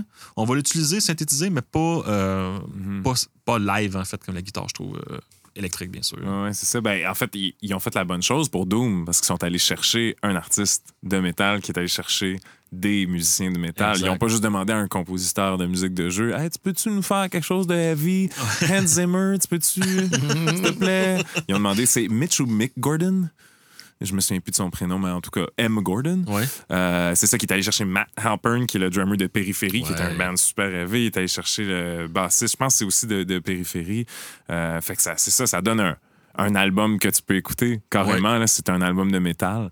Puis euh, c'est très malheureux, par contre, qu'est-ce qui est arrivé avec le deuxième, là, pas pour rentrer Ouais. dans une grosse tangente, là, mais ils ont outsourcé le mix à quelqu'un, puis ça a été mal mixé, mal masterisé. Le Mick Gordon, il, euh, il était pas content, puis finalement, ils vont plus travailler ensemble pour les prochains Dooms, ce qui est assez malheureux. Mais Ouais. euh, reste qu'on a eu le Doom de 2016, qui a une soundtrack euh, Excellent. incroyable. Sinon, Jonathan, to- top of your head comme ça, y a-tu des jeux euh, récents? Ben, ouf. Ben, t'as dit. Witcher 3? Ouais, Witcher 3, Ouais. ben, c'est ben, c'est plus très récent. Ouais, ouais, ben, tu sais, dernière Ben, génération, ouais. c'est quoi? C'est les Ouais, 10 Witcher 3, dernières c'est ça. ben, c'est c'est récent tout en étant rétro, encore une fois. Le, le- le remake Ouais, de. Final Fantasy VII. Ouais, ben, c'est ça. Je, voulais en venir à ça c'est aussi, qui- qui- nécessairement. qui- Il y a eu des, des belles tracks, des, super belles tracks approchées dans, dans le jeu d'anciens thèmes qui sont faits dedans. Euh, Qu'est-ce que j'ai joué aussi récemment que j'ai bien aimé? Ben, le, le, le, voyons, le deuxième, Ori. euh, Ori Ah oui, Ori, euh, Will- Wasp. Will of the Wisp, ouais, ouais, Wisp, c'est ça, c'est ça. Donc, euh, tu sais, qui, est- que aussi, c'est intéressant de voir où est-ce que- où est-ce qu'elle est, le compositeur, Mhm. qui, qui est plus récent, mettons. Là. Ouais, ouais. Ce serait- Mais tu sais, c'est- c'est- je dirais, là, surtout ces de- cette dernière année, nuit, ça a été assez euh, rock'n'roll. là. Donc, euh, j'ai- pas tant joué à des jeux récents que ça, sauf, mettons, euh, comme au début du confinement, ben, ça a pas mal correspondu avec Oh le remake de Final Fantasy VII. Ben, c'est sûr. Là aussi, j'ai revécu encore. J'ai rien à faire. Ben, let's go. On, on- on le passe d'un bout à l'autre, ce jeu-là. hein. Puis, ben, on peut, on peut, je pense qu'on est tous d'accord de dire que Final 7 Remake, c'était un, hommage à Final 7. Euh, Est-ce que tu as senti ça de la soundtrack aussi? Oui. ah, J'ai une petite hésitation parce que oui et non, c'est que euh, oui, il y a eu des super beaux moments. tu sais, Et comme je discutais avec un, un des, un de mes collègues euh, tromboniste à, à l'orchestre de jeux vidéo, qui. Mhm. est un grand fan aussi, Sébastien Wall, qui dirige d'ailleurs l'orchestre portable de jeux vidéo, la, la- la version réduite. Ah, ben, cool. il dit, tu sais, Final 7 le remake, c'est lui qui m'a fait remarquer ça. Puis quand j'ai continué à jouer de même, j'ai fait, il était tellement raison. C'est un jeu qui joue avec des écouteurs. tu sais. Tu- tu- Pour Mhm. vraiment apprécier et toute la- euh, encore plus vivre, encore beaucoup plus vivre toute le- toute l'atmosphère, toute l'émotion euh, de la Shinra, tout le kit, c'est Midgar. C'est vraiment avec des écouteurs. Et c'est vrai. Tu sais, moi, en plus, j'ai des bons écouteurs, comme on est pas mal souvent. Puis là, j'ai fait, oh, aïe, aïe, je recommence le jeu du début, quasiment. là, et c'est parce que c'est le fun, des fois, à quel point il vient chercher, il vient varier des thèmes. Tu sais, comme juste le thème de fight, le fighting. Il revient des fois, mais tout le temps, tout le temps avec un éclairage différent. Puis c'est. des, premières minutes que j'ai joué, je fais, voyons, qu'est-ce que c'est ça? Qu'est-ce qui se passe? Mais en me disant, ça va pas être ça le thème tout le long là, qu'ils ont fait. Puis là, je fais, aïe, aïe, aïe, que c'est le fun. Mais en même temps, il y a des nouveaux thèmes aussi qui ont ajouté dans le jeu que je suis comme, oh, c'est vide. Fait que t'es pas fan du compositeur de Final 13, si je comprends. Non, j'ai pas beaucoup joué non plus à Final Ok. 13, mais tu sais, là, je sais que c'est pas le même, mais 14, j'aime beaucoup les, les pièces Oui, de 14. c'est C'est, c'est- c'est- Yes. 14 d'ailleurs que j'ai commencé à jouer, j'ai arrêté, mais j'ai commencé la première fois de ma vie que je jouais à un MMORPG. Ah ouais? Il y a environ deux mois, j'ai été initié à ça par y justement une petite clique de, de l'OJV, là, qu'on a un Discord, là, et, Nice. et on dit là, là, là, j'ai dit, OK, je vais, je vais lui donner un. J'ai pris mon mois gratuit, j'ai essayé ça pour la première fois à MMO, je comprenais rien au début. là. Ah ouais. Je comprenais absolument rien. Et là, les autres, ils ont, Toujours flyer rentrer dans des MMO qui sont déjà commencés. En plus, il y a Ah, tout un langage qui va avec ça, Oui. là, tu sais, Oh, le- à l'agro, toute la kit. Moi, je comprenais absolument rien. Je savais même pas c'était quoi un, un DPS. tu sais, Je savais un tank, la différence entre un DPS, tank healer. J'avais aucune idée. Puis il me parlait comme ça. J'ai dit, aucun petit peu de pédagogie, tout le monde. Est-ce que je peux, que je peux comprendre c'est quoi qui se Ah, il y a passe? des méchantes bonnes pièces dans ce jeu-là. Euh, je sais pas à quelle période de, de jeu comme tu as joué. Je sais pas, je sais pas si tu as joué dans, Dans les Heaven's? Ward. Non, mais moi, je, en fait, je me, j'ai- écoutez, j'ai arrêté de jouer parce que j'ai pas le temps de payer par mois. J'ai arrêté, mais tu sais, je suis encore, tout le présent, mon personnage tout, mais je me suis juste, je me suis rendu au niveau 60 là, dans, dans le jeu original, là, Mm. qui est euh, Realm Reborn. Tu sais, j'ai pas fait aucune extension, mais effectivement, tout le monde n'arrête pas de dire, hey, la musique s'en vient vraiment, et même l'histoire et la musique deviennent vraiment bonnes ouais. dès que tu rentres dans les extensions. tu sais. Il y a une pièce, là, c'est un fight de Primal, c'est comme un gros euh, méchant. Ouais. Euh, euh, c'est Ravana. Puis cette, cette tune là me fait capoter. C'est le chanteur de Rammstein, je pense, qui est là-dessus. Ah, Puis ouais. c'est- Ah ouais, c'est Ben, grosse tune, on dirait genre vieux celtique, mais genre. euh, puis il y aura une grosse progression à travers comme le fight, puis aussi comme le fight. Le fight progresse, mais la musique progresse aussi, puis c'est. Plus que ça avance, plus que ça devient vraiment frénétique, puis. Ah, man, je- j'adore cette pièce-là. Je, je la conseille à n'importe qui, comme d'aller euh, écouter ça. C'est vraiment excellent. Wow. Nice. Puis euh, sinon, on- Final 7 Remake, ton opinion en général. Nous, c'était notre Aïe, premier épisode du podcast, on a jasé de ce jeu-là. Que- Ah, moi, en plus, j'aime ça euh, aller vraiment dans l'éditorial, dans ces trucs-là. Ben, j'ai, euh, j'ai adoré euh, le, le soin de l'hommage. Comme, euh, je me promenais là, en dessous de Midgard, juste, juste la première scène où ce que tu te promènes de toi en toi avec Iris. Ouais. Et je fais comme, je- je- j'en pleurais presque. J'étais comme, Mm-hmm. c'est exactement comme je l'avais imaginé. Le soin des détails, pas partout. Des fois, tu fais comme, il y a des textures weird un peu, mais Mm-hmm. le soin des détails est beau. Mais tu sais, j'ai- plus. je- C'est peut-être parce que je suis conservateur, je suis pas conservateur pourtant. J'ai plus ou moins apprécié la finale et tout le, le- le principe des whispers. J'ai trouvé quasiment. Ah, j'ai le trigger. Lui, il est ton- Non, non, lui, il est tombé j'ai trouvé, trouvé c'était un petit peu, j'ai trouvé ça un petit peu, euh, un petit peu bully de la part de Square. C'est comme si un, puis tu sais, la double signification, je vais peut-être trop loin que moi j'ai trouvé. Ah, c'est ouais, comme ouais. si les Whispers c'était nous, les anciens Ben, fans, et c'est comme si on, ouais. se- on se tuait à la fin carrément en voulant dire comme, regardez, non seulement vous venez de payer pour un jeu qui va se un paquet de loin qu'on a, selon moi, menti dans le titre parce que c'est pas un remake, selon moi c'est un sequel ou c'est un alternate universe. là. Ouais. Et non seulement ça, à la fin, on se tue pour leur permettre d'aller n'importe où dans les prochains, tu sais. Ah, puis j'ai- ça a fini en plus à la Kingdom Hearts weird, là, à la fin, là, j'ai décroché, là, tellement, tellement, puis j'avais tellement mis d'heures, j'étais tellement content, puis tu sais, on a joué à ce jeu-là, moi, ce jeu-là, c'est un des jeux que j'ai le plus fini dans ma vie, en plus, c'est que j'ai joué, j'ai allé chercher toutes les weapons, tout le kit, et là, on m'offre ça, j'arrive à la fin, puis j'ai dit, non, non, non, non, pourquoi vous avez appelé ça remake, ou, ou, tu sais, allez pas par là, mais tu sais, en même temps, je laisse la chance au coureur, là, ça l'a- j'ai l'air très, très, très euh, polarisé d'un côté, mon opinion, mais tu sais, et puis, tu sais, je ne pas sur comment il s'appelle le, le- le gars, là, qui c'est c'est quand même quelqu'un qui, qui est reconnu dans l'univers du jeu vidéo, qui a, qui a- qui a été producteur, là, qui, a, fait la fin, Kingdom Hearts aussi, là. Ah oui. C'est quoi son euh, nom? quoi C'est son lui, là. Nom? Je sais qu'il y a des polémiques autour de lui oui, aussi. oui, ben. Ça faisait très lui, là, tu sais, ça avait les trucs de, de, de- d'univers Nomura. parallèles. tu sais. Nomura, c'est ça.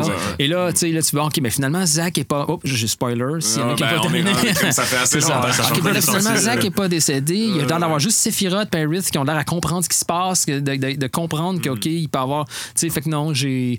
Ça ça m'a beaucoup déçu la fin, tellement que je me rappelle, j'étais en confinement avec euh, ma- ma conjointe, on était chez ses parents en plus. Là. Elle a dit Qu'est-ce que tu fais Puis là, j'étais sur la Switch, je dis Je m'en vais rechercher Final 7 original, je le finis maintenant. Tout de suite après, j'ai fini le remake, j'étais allé me retaper l'original et j'étais comme. Nice. Mais non, mais j'ai quand même, tu sais, à 90 j'apprécie le jeu par son, par l'hommage qui est là, des moments très précis que tu fais comme, wow, ils sont allés développer ça. Des moments aussi que j'ai fait comme, bon, pourquoi, tu sais, comme exemple, tu sais, quand, quand que le plate tombe, le, le- le- Ouais. sur le secteur, sur le secteur 7, euh, c'est ça, ouais, Ouais. ben, dans l'original, on voit que c'est- inaccessible. C'est vraiment, Ouais. tout est tombé. Mais là, tu peux aller te promener dans les, dans les dédales. Il y a plein de monde vivant encore. Je suis comme, voyons, qu'est-ce que c'est ça? Tu descends dans une espèce de, dans, dans- une espèce de laboratoire de la Shinra. euh, c'est sûr qu'il fallait qu'ils ajoutent des trucs parce qu'ils ne pouvaient pas faire un jeu complet. Mais tu sais, ça, c'est des affaires j'ai j'ai j'ai dit. Ils ont ajouté du contenu, mais pas trop intéressant, tu sais, c'est- selon moi. Fait que c'est ça. Là, c'est sûr, il y en a peut-être qui m'écoutent font comme, ah non, non. Mais tu sais, c'est- c'est des opinions, c'est comme tout. Là. Moi, c'est juste mon opinion personnelle, mais tu sais, c'est pas comme si j'avais détesté le jeu. Mais la fin m'a laissé un goût très amer. ouais, et j'ai- et j'ai comme compris vers le trois quarts euh, les Whispers, c'était quoi? J'ai compris. Là, quand on était comme. euh, Quand on est tous rassemblés euh, dans la chambre où était Harriet avec sa mère, dans Ouais, la- la- ouais, là, c'est là que j'ai compris. là. J'ai fait, OK. OK, à chaque fois qu'ils sont là, il y a quelque chose qui n'était pas là dans l'original. Là, J'ai fait, ah ben, là, c'est là que j'ai fait, ah, il check où ce qu'il veut nous amener. Mais là, quand on s'est rendu à la fin, où est-ce qu'on se bat contre nous, j'ai fait, mais contre nous, parce que je considère que c'est Ouais, les fans, ben, ça. J'ai fait, non, non, vous irez pas là. Et comme de fait, ça a été là. Eh oui, ben oui. Mais c'est cool. Moi, j'adore ça, jaser de jeux polarisants. Je bien nice. Mais continuons sur, euh, les autres soundtracks aussi qui m'ont marqué. Moi, j'ai, euh, j'ai marqué sur ma liste un autre jeu relativement récent, God of War. Est-ce que tu as joué à God of War, Jonathan? C'est un des jeux, comme je vous disais tantôt comme exemple, que j'ai acheté, que j'ai joué une demi-heure, qui reste là. Genre, mais, mais que je sais que je veux, je veux, je veux Ouais. rejouer parce que c'était le fun. C'était super le fun. Ouais. J'en ai une coupe de même qui, qui flotte, que j'appelle qui flotte, là, qu'il faut absolument que je relance dedans. Il y a celui-là, dans un petit peu plus vieux, il y a, euh, euh, voyons, c'est un Lord of the Rings, A Shadow of Mordor, Ouais. qui a l'air tellement. J'ai joué Le 10 meilleur minutes, Assassin's Creed des dernières années. ben, en c'est ça. c'est exactement le feeling que j'ai eu aussi. Tu sais, qui, qui a l'air vraiment, vraiment, vraiment euh, euh, fun. Tu sais, qui sont en, en stand-by. Euh, là, je vais aller encore plus loin. Euh, Last of Us, que, que- que aussi, que j'ai commencé, que j'ai, que- qui sont dans. sont- sont- j'ai une tablette de jeux à, à- à reprendre. Comme- C'est pour ça que je pointe Ouais, tout le temps. je vais là, faire là, ma mais c'est correct, man. Ça, c'est celle-là, tu, celle-là, tu peux passer. ouais, moi aussi, euh, je, je pense que moi, on n'est pas fan euh, Ouais, de Last of Us. ouais. C'est ça. Non, mais, Mais- ben, ben, moi, je, je- sais pas si j'aime le jeu ou non. parce que J'ai juste joué 10 minutes. Là. C'est mais juste pour la musique, des fois, c'est intéressant c'est ça. aussi. Il est sur ma tablette de à poursuivre ou non. sais. C'est ça. Cool. Mais moi, ce que j'ai. Ben, t'as joué un peu à God of War aussi, que t'as pas fini aussi. Non, euh, exact. Qu'il faut qu'on change ça aussi assez vite. C'est ma mission dès que j'ai ma PS5. Ouais. Mais euh, God of War, ce que j'ai trouvé impressionnant, c'est c'est comme la suite un peu dans l'idée de Skyrim d'aller chercher une, une chorale scandinave pour faire le backbone de, des thèmes. Puis euh, non seulement en reprenant les thèmes de God of War 1, 2, 3, mais en c'est ça, en les actualisant dans le nouveau setting scandinave de God of War. J'ai vraiment, vraiment aimé. Puis euh, tu me disais, des- t'écoutes-tu des soundtracks euh, de temps en temps? Ouais. Ben, ça, c'en est une que je mets de Nice. temps en temps, God of War. euh, pas, pas euh, en ambiance pour faire quelque chose d'autre, mais quand j'ai le goût de me, me laver les oreilles, là, ça, c'est quand même Nice. super soundtrack. Sinon, je- je- toi, je sais que t'as pas joué, mais Persona 5. Oui, ah, Oui, j'ai oublié ça. Quand j'ai oublié ça dans, les jeux des dernières années. Dans les- oui. Oh là là! Ah oui. Ça, c'est une soundtrack, monsieur. Ah, tu parlais de. Wolfpack tantôt. Ah de oui, quelque c'est chose de exactement ça. là. exactement Oh, yes. ça. Et c'est pas juste, pas juste le soundtrack de jeu-là que j'ai aimé. J'ai aimé le feel du jeu aussi. Mm-hmm. On parlait de feel tantôt. le- le- il y a- il y a- Tu sais, moi, j'aime ça, ces jeux-là, que t'as- t'as- t'es- t'es immer- il y a une immersion euh, euh, présente dès le début. Là, tu sais, que tu fais comme, OK, c'est c'est une expérience, là, c'est quelque chose. C'est pas juste comme la même formule que tu fais comme, OK, ben, c'est un skin différent sur le même genre de gameplay que j'ai déjà vu. Mm-hmm. Ouais, là, il y a non, quelque chose. complètement différent. Ah oui, j'ai bien aimé ça. Ouais, moi, j'ai joué à Persona 5, je savais aucunement c'était quoi. Blind pick sur PlayStation Store, j'ai rien à jouer.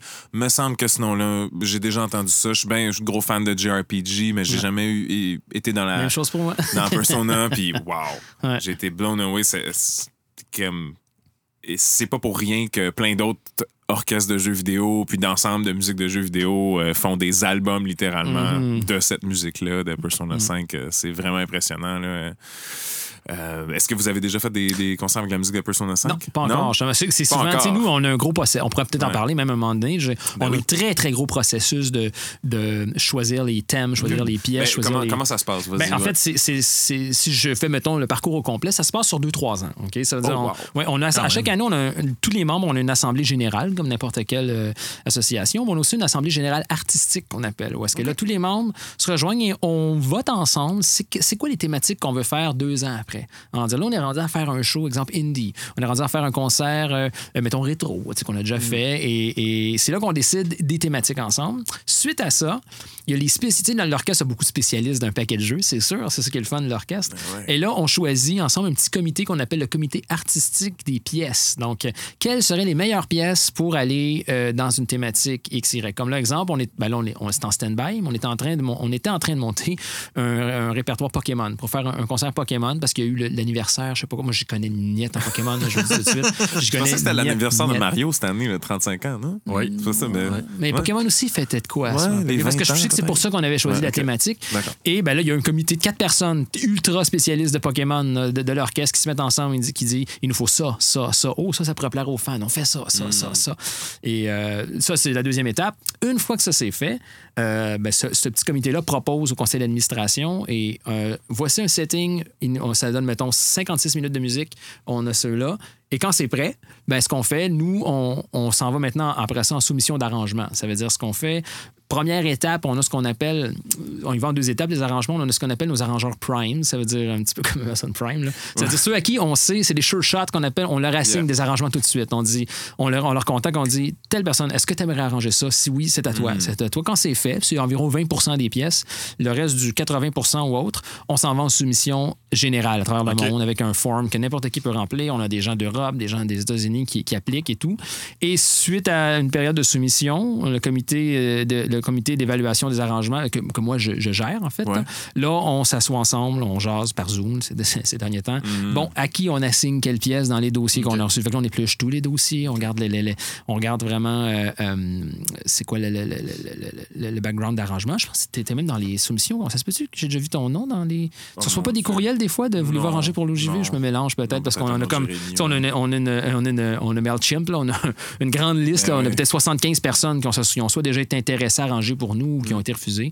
On leur envoie ça, tout le monde l'ont choisi. Et ensuite, on recontacte ces gens-là, on dit voici, et là, on fait un calendrier de production. On dit vous avez 5 mois, 6 mois pour écrire un arrangement, on veut 7 minutes, on veut que ce soit ça, on veut qu'il y ait tel thème, tel thème, tel thème. Et ensuite de ça, on fait une période de révision des arrangements. Ça veut dire tout, il y a un comité de l'orchestre plus les, les- les- les responsables de section de chaque instrument qui Wow. passent au peigne fin des arrangements. Dire, Hum, ici, c'est pour la trompette, c'est beaucoup trop aigu, exemple, euh, des trucs comme ça. Ouais, des technicités. Ils reviennent ensuite aux arrangeurs qui, eux, ajustent. Et ensuite, on débute les répétitions qui peuvent durer quelques mois. Et c'est le concert. Donc, c'est ça, c'est tout, tout, tout, tout le truc. Donc, Persona 5, pour revenir à ce qu'on parlait au début, Mhm. n'a- n'a pas encore été... Ça n'a pas encore euh, fonctionné dans une thématique qu'on a fait. Ouais, en fait, l'aurait je pu, c'est plate, parce que ça l'aurait pu, parce qu'on a fait euh, un RPG 2, le- parce qu'on a fait un, R- euh, concert RPG il y a cinq ans. Et là, on a fait RPG 2 il y a un an. Puis je sais pas Mhm. Pourquoi. C'est drôle, on jasait de ça, puis je me disais, comment ça se fait qu'on l'a pas mis dans... Comment si ça c'est- se fait? Ah, ben, c'est qu'on dit ça parce qu'après chacun de nos concerts sur notre Facebook, il y a tout Ah, le temps c'est- des ben, fans. sûr, comment ça se fait que vous avez pas joué ça? Là, à chaque fois, je me dis, si vous saviez le nombre de comment ça se fait que qu'on Ah, se ouais. dit nous-mêmes, tu sais, c'est comme on fait un concert. RPG. Il y en a combien des bons RPG qui ont de la bonne musique? Ouais. C'est d'ailleurs la raison pour qu'on a fait RPG 2. On s'est dit, il faut en faire un autre. C'est comme de sequel. tu sais. Mais c'est ça, les, les jeux vidéo, c'est impressionnant pour ça, comment les fans sont, sont deep là-dedans. Oh, que justement, je un notre deuxième commentaire ever sur nos trucs, c'était comme. Moi, je pense que. C'est comme. Ouais, ouais. Tout le monde veut être impliqué dans ce monde-là. Ouais. C'est- le ludique de. de de, de la population. Là, tu sais. Ouais. Fait que, ben oui, je comprends, ça rejoint tout le monde, puis tout le monde a un. Ah, j'aurais mieux aimé Ah, ouais. entendre ça. Puis, tu sais, ça Ouais. paraît aussi dans, dans Ouais. notre ambiance de concert. Tu sais, je veux dire, moi, on parlait de direction d'orchestre, je dirige quatre orchestres, comme je disais, Mhm. et j'ai jamais vu une crowd, un, un public comme à l'OJV. C'est c'est unique, là. Tu sais, Yeah, nice. les- J'ai l'impression, des fois, d'être à la fin, d'être à la fin d'un show rock, là. Je pourrais Ben quasiment, ben, je pourrais quasiment faire du body Vous êtes surfing. les là, rockstars des orchestres de Montréal. des fois, j'ai goût de me lancer et de faire du body surfing. là, sais, à ce Ouais. point-là. Là.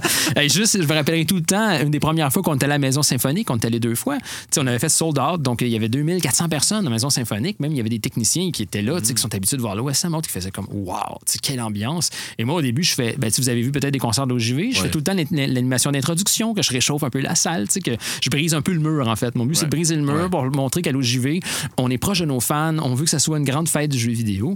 Et là, je dis, écoutez, puis j'avais fait un fa- Facebook Live. J'ai dit, je m'en vais sur Facebook Live, j'ai le goût qu'on montre à tout le monde, c'est quoi? 2400 fans de, jeux, de musique de jeux vidéo réunis dans une des plus belles salles de concert en Amérique du Nord. Qu'est-ce que ça donne? Quand je fais signe, un, deux, trois go? Et là, je me filme comme ça, et c'est fou, ça a fait trembler. Même les techniciens étaient comme. J'ai- regardé les murs, là, puis je me demandais ce qui arrivait. Là, Ouais. c'est- fait que c'est très unique, ça. Tu sais, on a des gens, on a des gens, puis souvent, c'est sûr, il y a tellement l'aspect nostalgie qui est fort ancré. On a des gens qui, qui pleurent souvent des trucs. Tu sais, même des fois, on va voir des YouTube.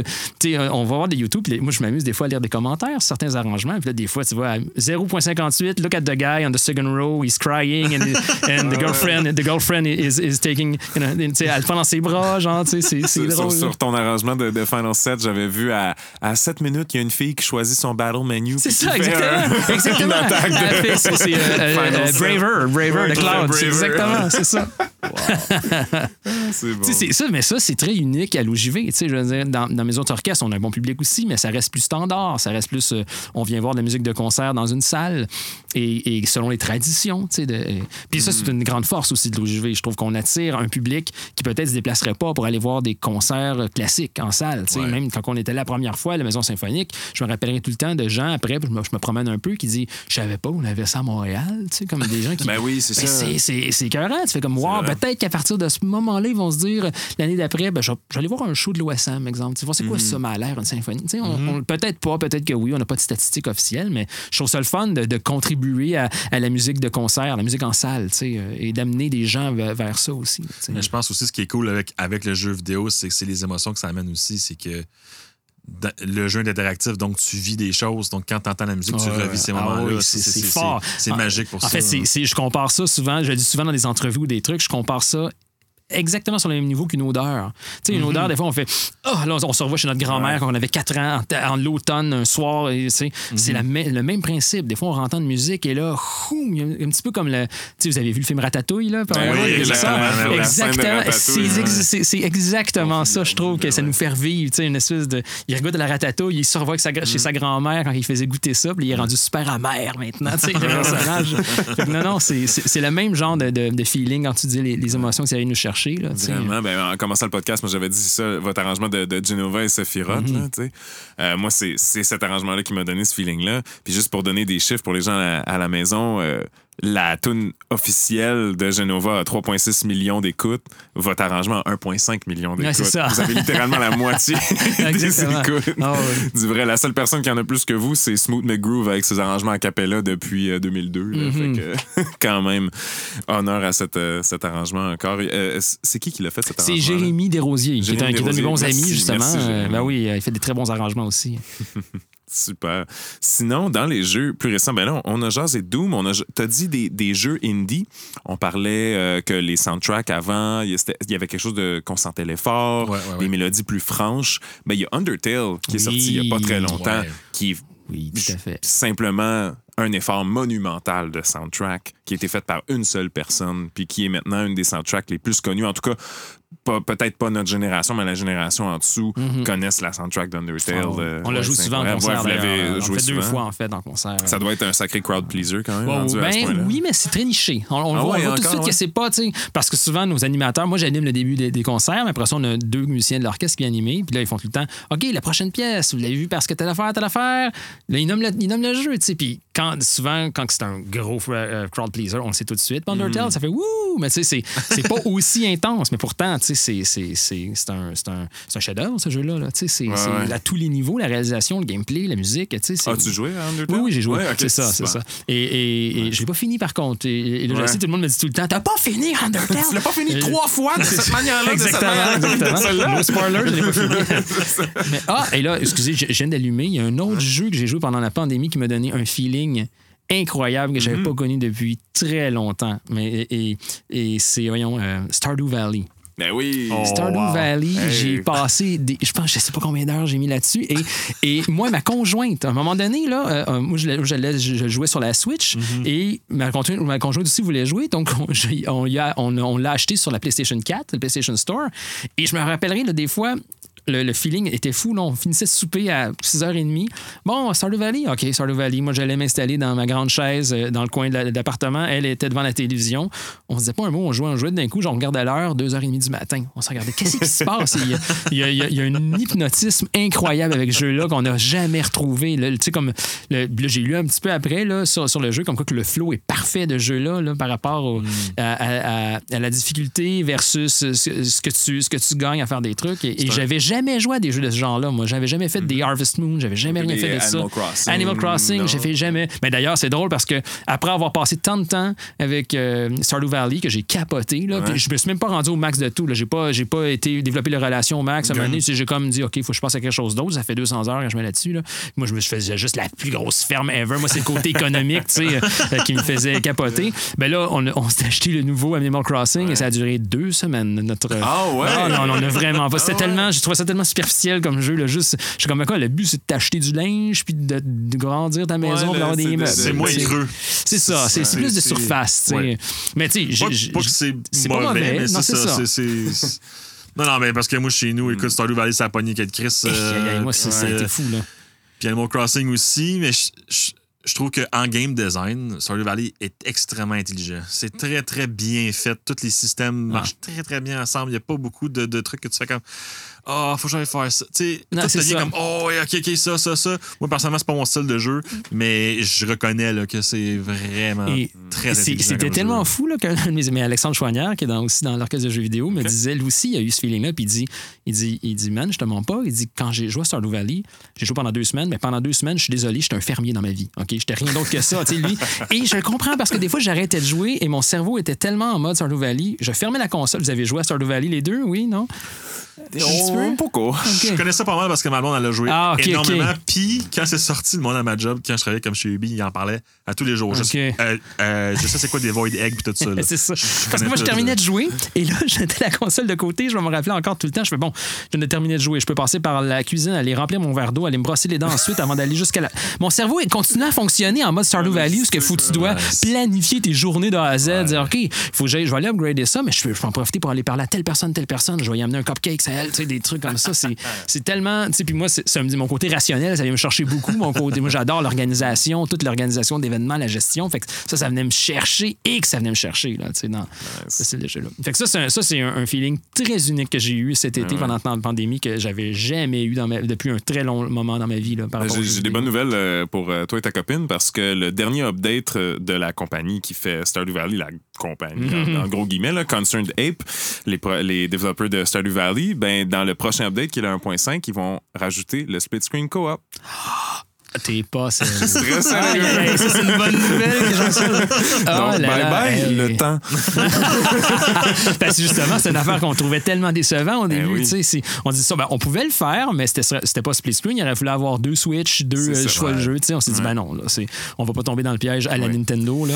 Ben, c'est ça, parce que tu peux jouer à plusieurs personnes à Animal Crossing, mais comme on a dit, c'est Ben, deux vraiment Switch, moins deep. puis- Mais c'est deux Switch, deux jeux, ou tu joues sur la même Switch, mais il y a juste une personne qui est propriétaire c'est. C'est ce qu'on a fait. Ma conjointe et moi, c'est ce qu'on a On a commencé, mais moi, j'ai arrêté de jouer. Ben non, c'est Euh. Diana est rendue à 300 heures and up, euh, ma copine, C'est sur. Animal Crossing, mais moi, je, je, je peux pas. C'est ça. Puis, tu sais, même, même ma, conjointe était super déçue parce que c'était moi le compte principal. Ben, elle dit, ben là, tu sais, je peux même pas décider telle affaire, telle affaire. Je dis, ben, je c'est désolé. tu sais, Parce que nous, aussi, on a été très déçus. tu sais. On a fait, voyons donc. Là, tu sais. Mais Split Screen euh, Stardew Valley. C'est annoncé pour quand? Que je, que je tout Euh, de suite passe mon agenda? Il n'y a pas de date. Il n'y a pas de date, va je le t'appellerai, on prendra congé. Nice. Puis sinon, un, autre jeu indie euh, récent, euh, est-ce que quelqu'un a joué à Cuphead? Oui.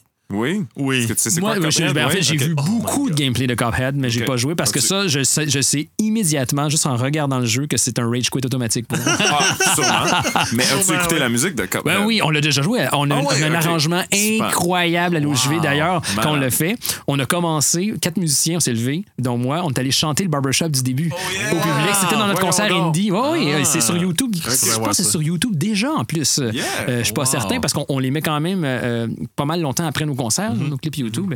Et l'arrangement est phénoménal. C'est un, je dirais que c'est notre top 1 arrangeur à l'OJV, là, Alexandre Chouanière. Son arrangement est phénoménal de Cuphead. Là. C'est, tous ça, les thèmes. euh, ah oui. C'est tellement bon ce jeu-là. La musique, le style, Ben, on parlait d'une soundtrack qu'on écoute souvent. Ben, ça, c'en est une. Ça, c'en est une. Souvent, on se fait des Ben soupers. Exemple, ben, on se faisait des soupers avec des amis, là, pas, pas depuis sept mois.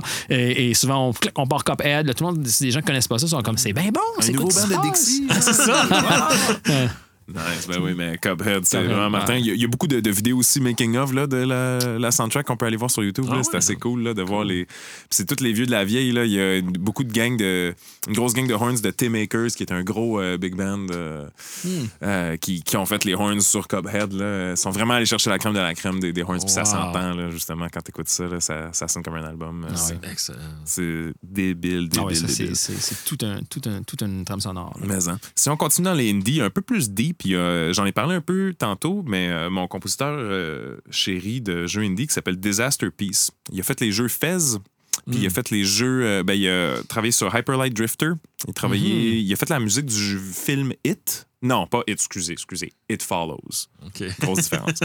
It Follows, qui est un, film d'horreur. Et il a fait aussi ben, Mini Metro, qu'on a parlé. C'est-tu le même qui a fait. euh, c'est quoi un des derniers Metroidvania? Vraiment, vraiment le fun que j'ai joué? C'était quoi? Sa musique était très électro. C'est-tu Axiom Verge? Axiom Verge, Non, c'est pas lui qui a fait ok. Axiom Verge, mais qui est très, très cool. Adoré, euh, j'adore. Ben, je- là, on c'est sûr, en parlant, j'ai des trucs qui me repopent oui, là, dans ouais, la tête. Axiom Verge, j'ai adoré la, la trame sonore. Ça me faisait beaucoup penser.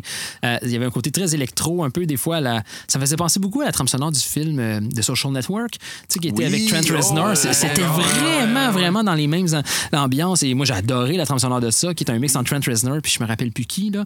Et, et c'était le même feel, c'était super bon. Tu sais, même à un moment donné, quelqu'un a dit Allez-vous jouer ça? Mais ça, c'est le genre de truc à l'OJV orchestralement qui passe moins bien. là, tu sais, faire Ouais, des- ce ben genre de oui, trame sonore-là. Mais tu sais, mais moi, ça, c'est une trame sonore que j'écoute même souvent maintenant. Je me mets Axiom Verge. Euh, Yeah. Tu dis des, des trucs qui passent moins bien. euh, de mémoire comme ça, ça serait quoi celle une, une trame que vous avez dû arranger qui a été la, la plus challenging à transformer Hmm. en musique orchestrale? Ben, en fait, c'est pas tant arrivé, arrivé souvent ça parce qu'avec le processus que je vous parlais tantôt, Ouais, ça on décide en amont, vite. on, Ah, on ouais. évite en amont ces pièces-là. tu sais. Et d'ailleurs, c'est drôle parce qu'à un moment donné, justement, moi, on, on a eu une discussion à propos de ça, puis je me suis avoué, vain- pas vaincu, mais tu sais, j'ai avoué mes torts en concert devant le public. C'est qu'à un moment donné, on a fait un concert indie et je trouvais pour moi que la musique de Journey ne se prêtait pas à l'orchestre avant parce que c'est des cordes, c'est de l'ambiance. on- ouais. tu sais, un, un orchestre avant, l'orchestre de jeux vidéo est un orchestre avant et percussion. Donc, on n'a pas de cordes. On a une section de violoncelle, on a trois violoncelles, une contrebasse, mais on n'a pas de violon, pas d'alto.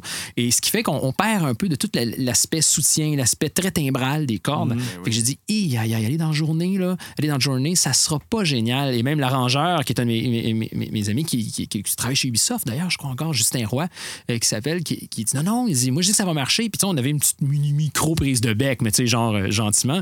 Et on l'a fait en concert. Et là, devant le public au concert, j'ai dit, écoutez tout le monde, je dois lever mon chapeau à Justin Roy qui est dans la salle. Il avait raison. tu sais. Donc, ça, ça en était un. Il y a euh, Félix, euh, Félix, voyons, il- s'il écoute le podcast, il va rire. François-Xavier Bilodeau, je l'appelais Félix avant, euh, qui, qui lui avait fait un arrangement de la trame sonore de Sans froid, le jeu québécois euh, Sans froid. Et c'est de la musique, c'est de la musique folklorique québécoise. Il y avait les Charbonniers de l'enfer qui faisaient partie de la trame Ok, sonore. Et ça aussi, ça a été tout un défi de faire sonner un orchestre avant à la, quasiment comme les, les- la bottine souriante, un petit peu, Ouais, des ouais. trucs comme ça. Puis même, on avait toute une, une partition de, de, de, de chant dedans, là, des, des, des chants. Hey, hey, Donc vraiment, on chantait carrément la partition. tu. Ça aussi, ça a été un beau défi d'arrangement, mais ça a fonctionné pareil. tu sais. Mais on évite en amont, la plupart du temps, les pièces qu'on sait, oh non, non, Ouais, ça, ça, ouais, que ça marchera pas, fonctionnera pas. Exemple, Action Verge, autant que j'aime la trame sonore, c'est à moins qu'on mette une séquence, une séquence de beat là, ou quelque chose, ça fonctionnerait pas. tu. Ben, tu m'appelles Roche, je connais des très bons synth players. Mais t'as t'as ouvert la porte un peu, vous t'as dit vous avez arrangé la musique de, de sang-froid pour l'orchestre. Est-ce que ça vous déjà arrivé, ben là, il y a sang-froid, mais de collaborer avec des studios locaux pour euh, de la musique? Euh, pas pour collaborer pour faire la musique d'un jeu, mais oui, tu sais, comme quand on a fait Indie, on, on a décidé de, de- de consacrer une partie de notre répertoire aux, aux jeux québécois. tu sais. Comme on a fait aussi, euh, aïe, aïe, aïe, là, là, j'ai la, la mémoire qui me flanche. Là. On a fait trois jeux, en fait, québécois Indie, que la musique a été faite ici, puis le compositeur était dans la salle à notre concert. Ah, wow, C'était très facile pour ça. nous aussi à avoir les droits officiels tu sais, de, pour les pièces, là, parce que c'est pas pareil avec toutes les compagnies. Là. Nintendo sont, sont vraiment comme Oh touche mon Dieu, pas, ça doit, ça ben, doit ça, hein, avoir les droits de Nintendo. Ça. Ben, ça change de tous les d'âge compositeurs. Il y a des compositeurs qui sont tellement comme euh, qui montent les dents. Il y en a d'autres qui pour eux considèrent que c'est de la publicité gratuite. euh, Mm-hmm. ça dépend beaucoup là, au niveau des droits. Euh, tu sais, comme je sais que moi j'ai arrangé dernièrement, euh, puis ça c'est une musique de jeu que j'aime beaucoup. Là, ça c'est mon côté très kitsch JRPG, mais je suis un yeah. très fan à la base. Depuis le début des temps, j'ai tout joué des Dragon Quest. Oh, yeah. Euh, le classique JRPG là, ouais. de surface que j'appelle, mais j'ai- je les ai tous joués. J'ai j'ai fini le 11 quand il est sorti. Ouais. Ça m'a pris un mois. Là, Euh, Nice. bon, c'est ça. Et je sais que le compositeur de, de ces jeux-là est, est très, très, Ah très. oui, hein, très fait pas ma musique, fait pas ma musique. Et j'ai fait, j'ai réécrit l'arrangement de Dragon Quest que j'ai aussi, que j'ai varié en intégrant le thème du premier qui vient. Puis c'est drôle parce que dans, dans les commentaires YouTube, il y a tout le temps des gens qui parlent de ça.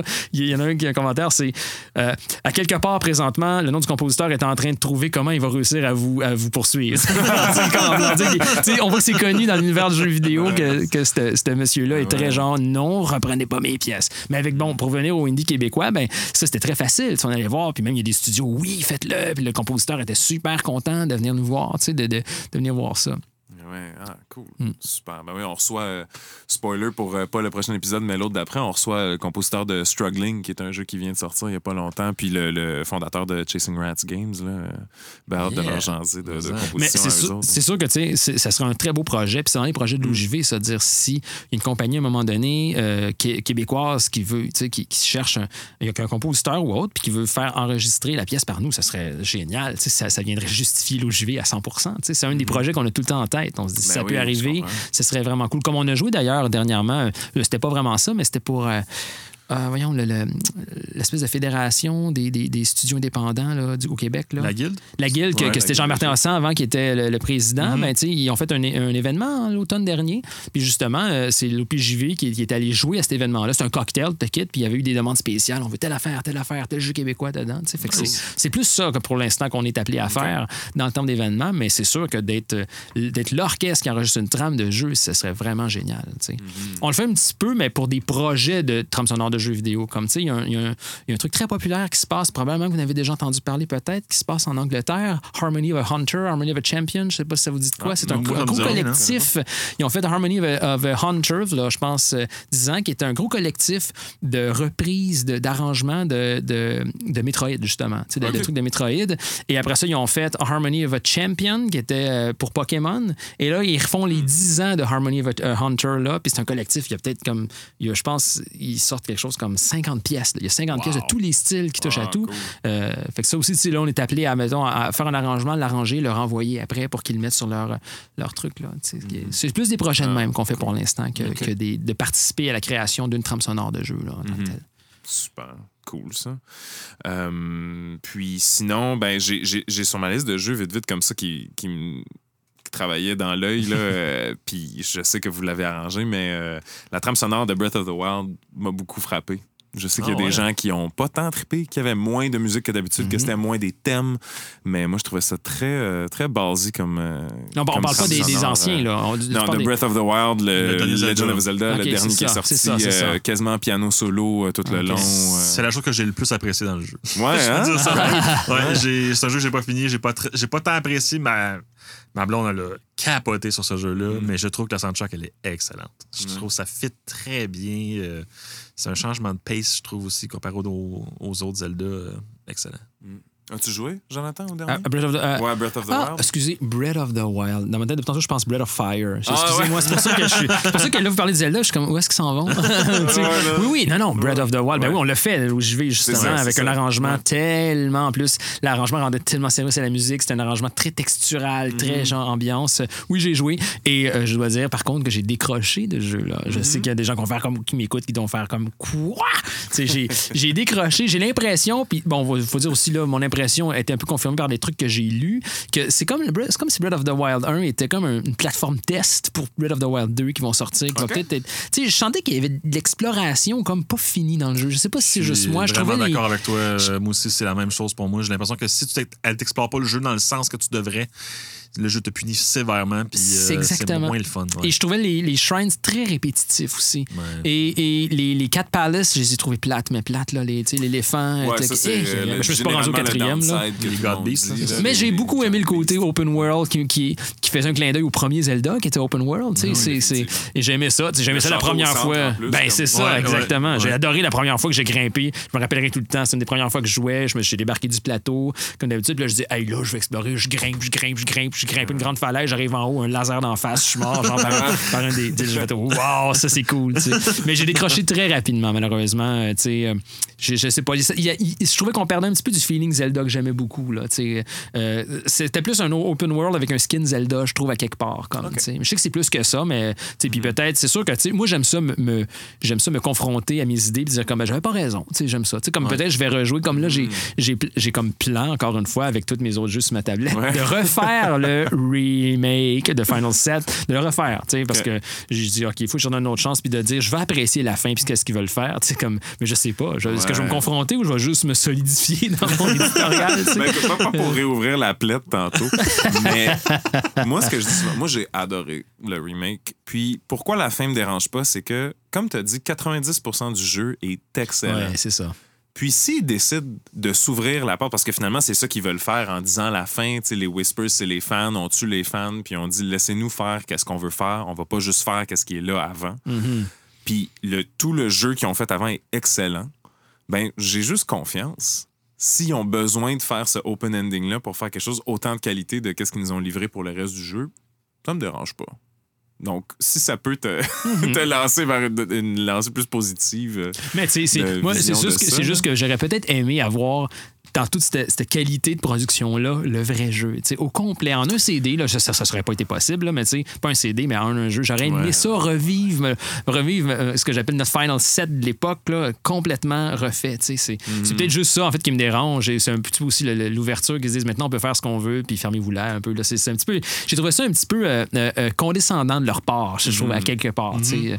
Tu sais, comment voulant dire, on, on- on vous donne ça, mais regarde, checker. Mais en même temps, Ouais. comme je dis, moi, je suis quelqu'un de très ouvert, même si je suis très polarisé. Euh, euh, quand quelqu'un me prouve à tort, je suis encore plus content. Je suis comme, ben, Colin, je suis content de l'aimer présentement. Ouais, c'est Ben, très idéo. Kojima comme move. Là. Très Mhm. Metal Gear. Là, donc, Ouais. comment on connaît les fans qui ont brisé le quatrième mur?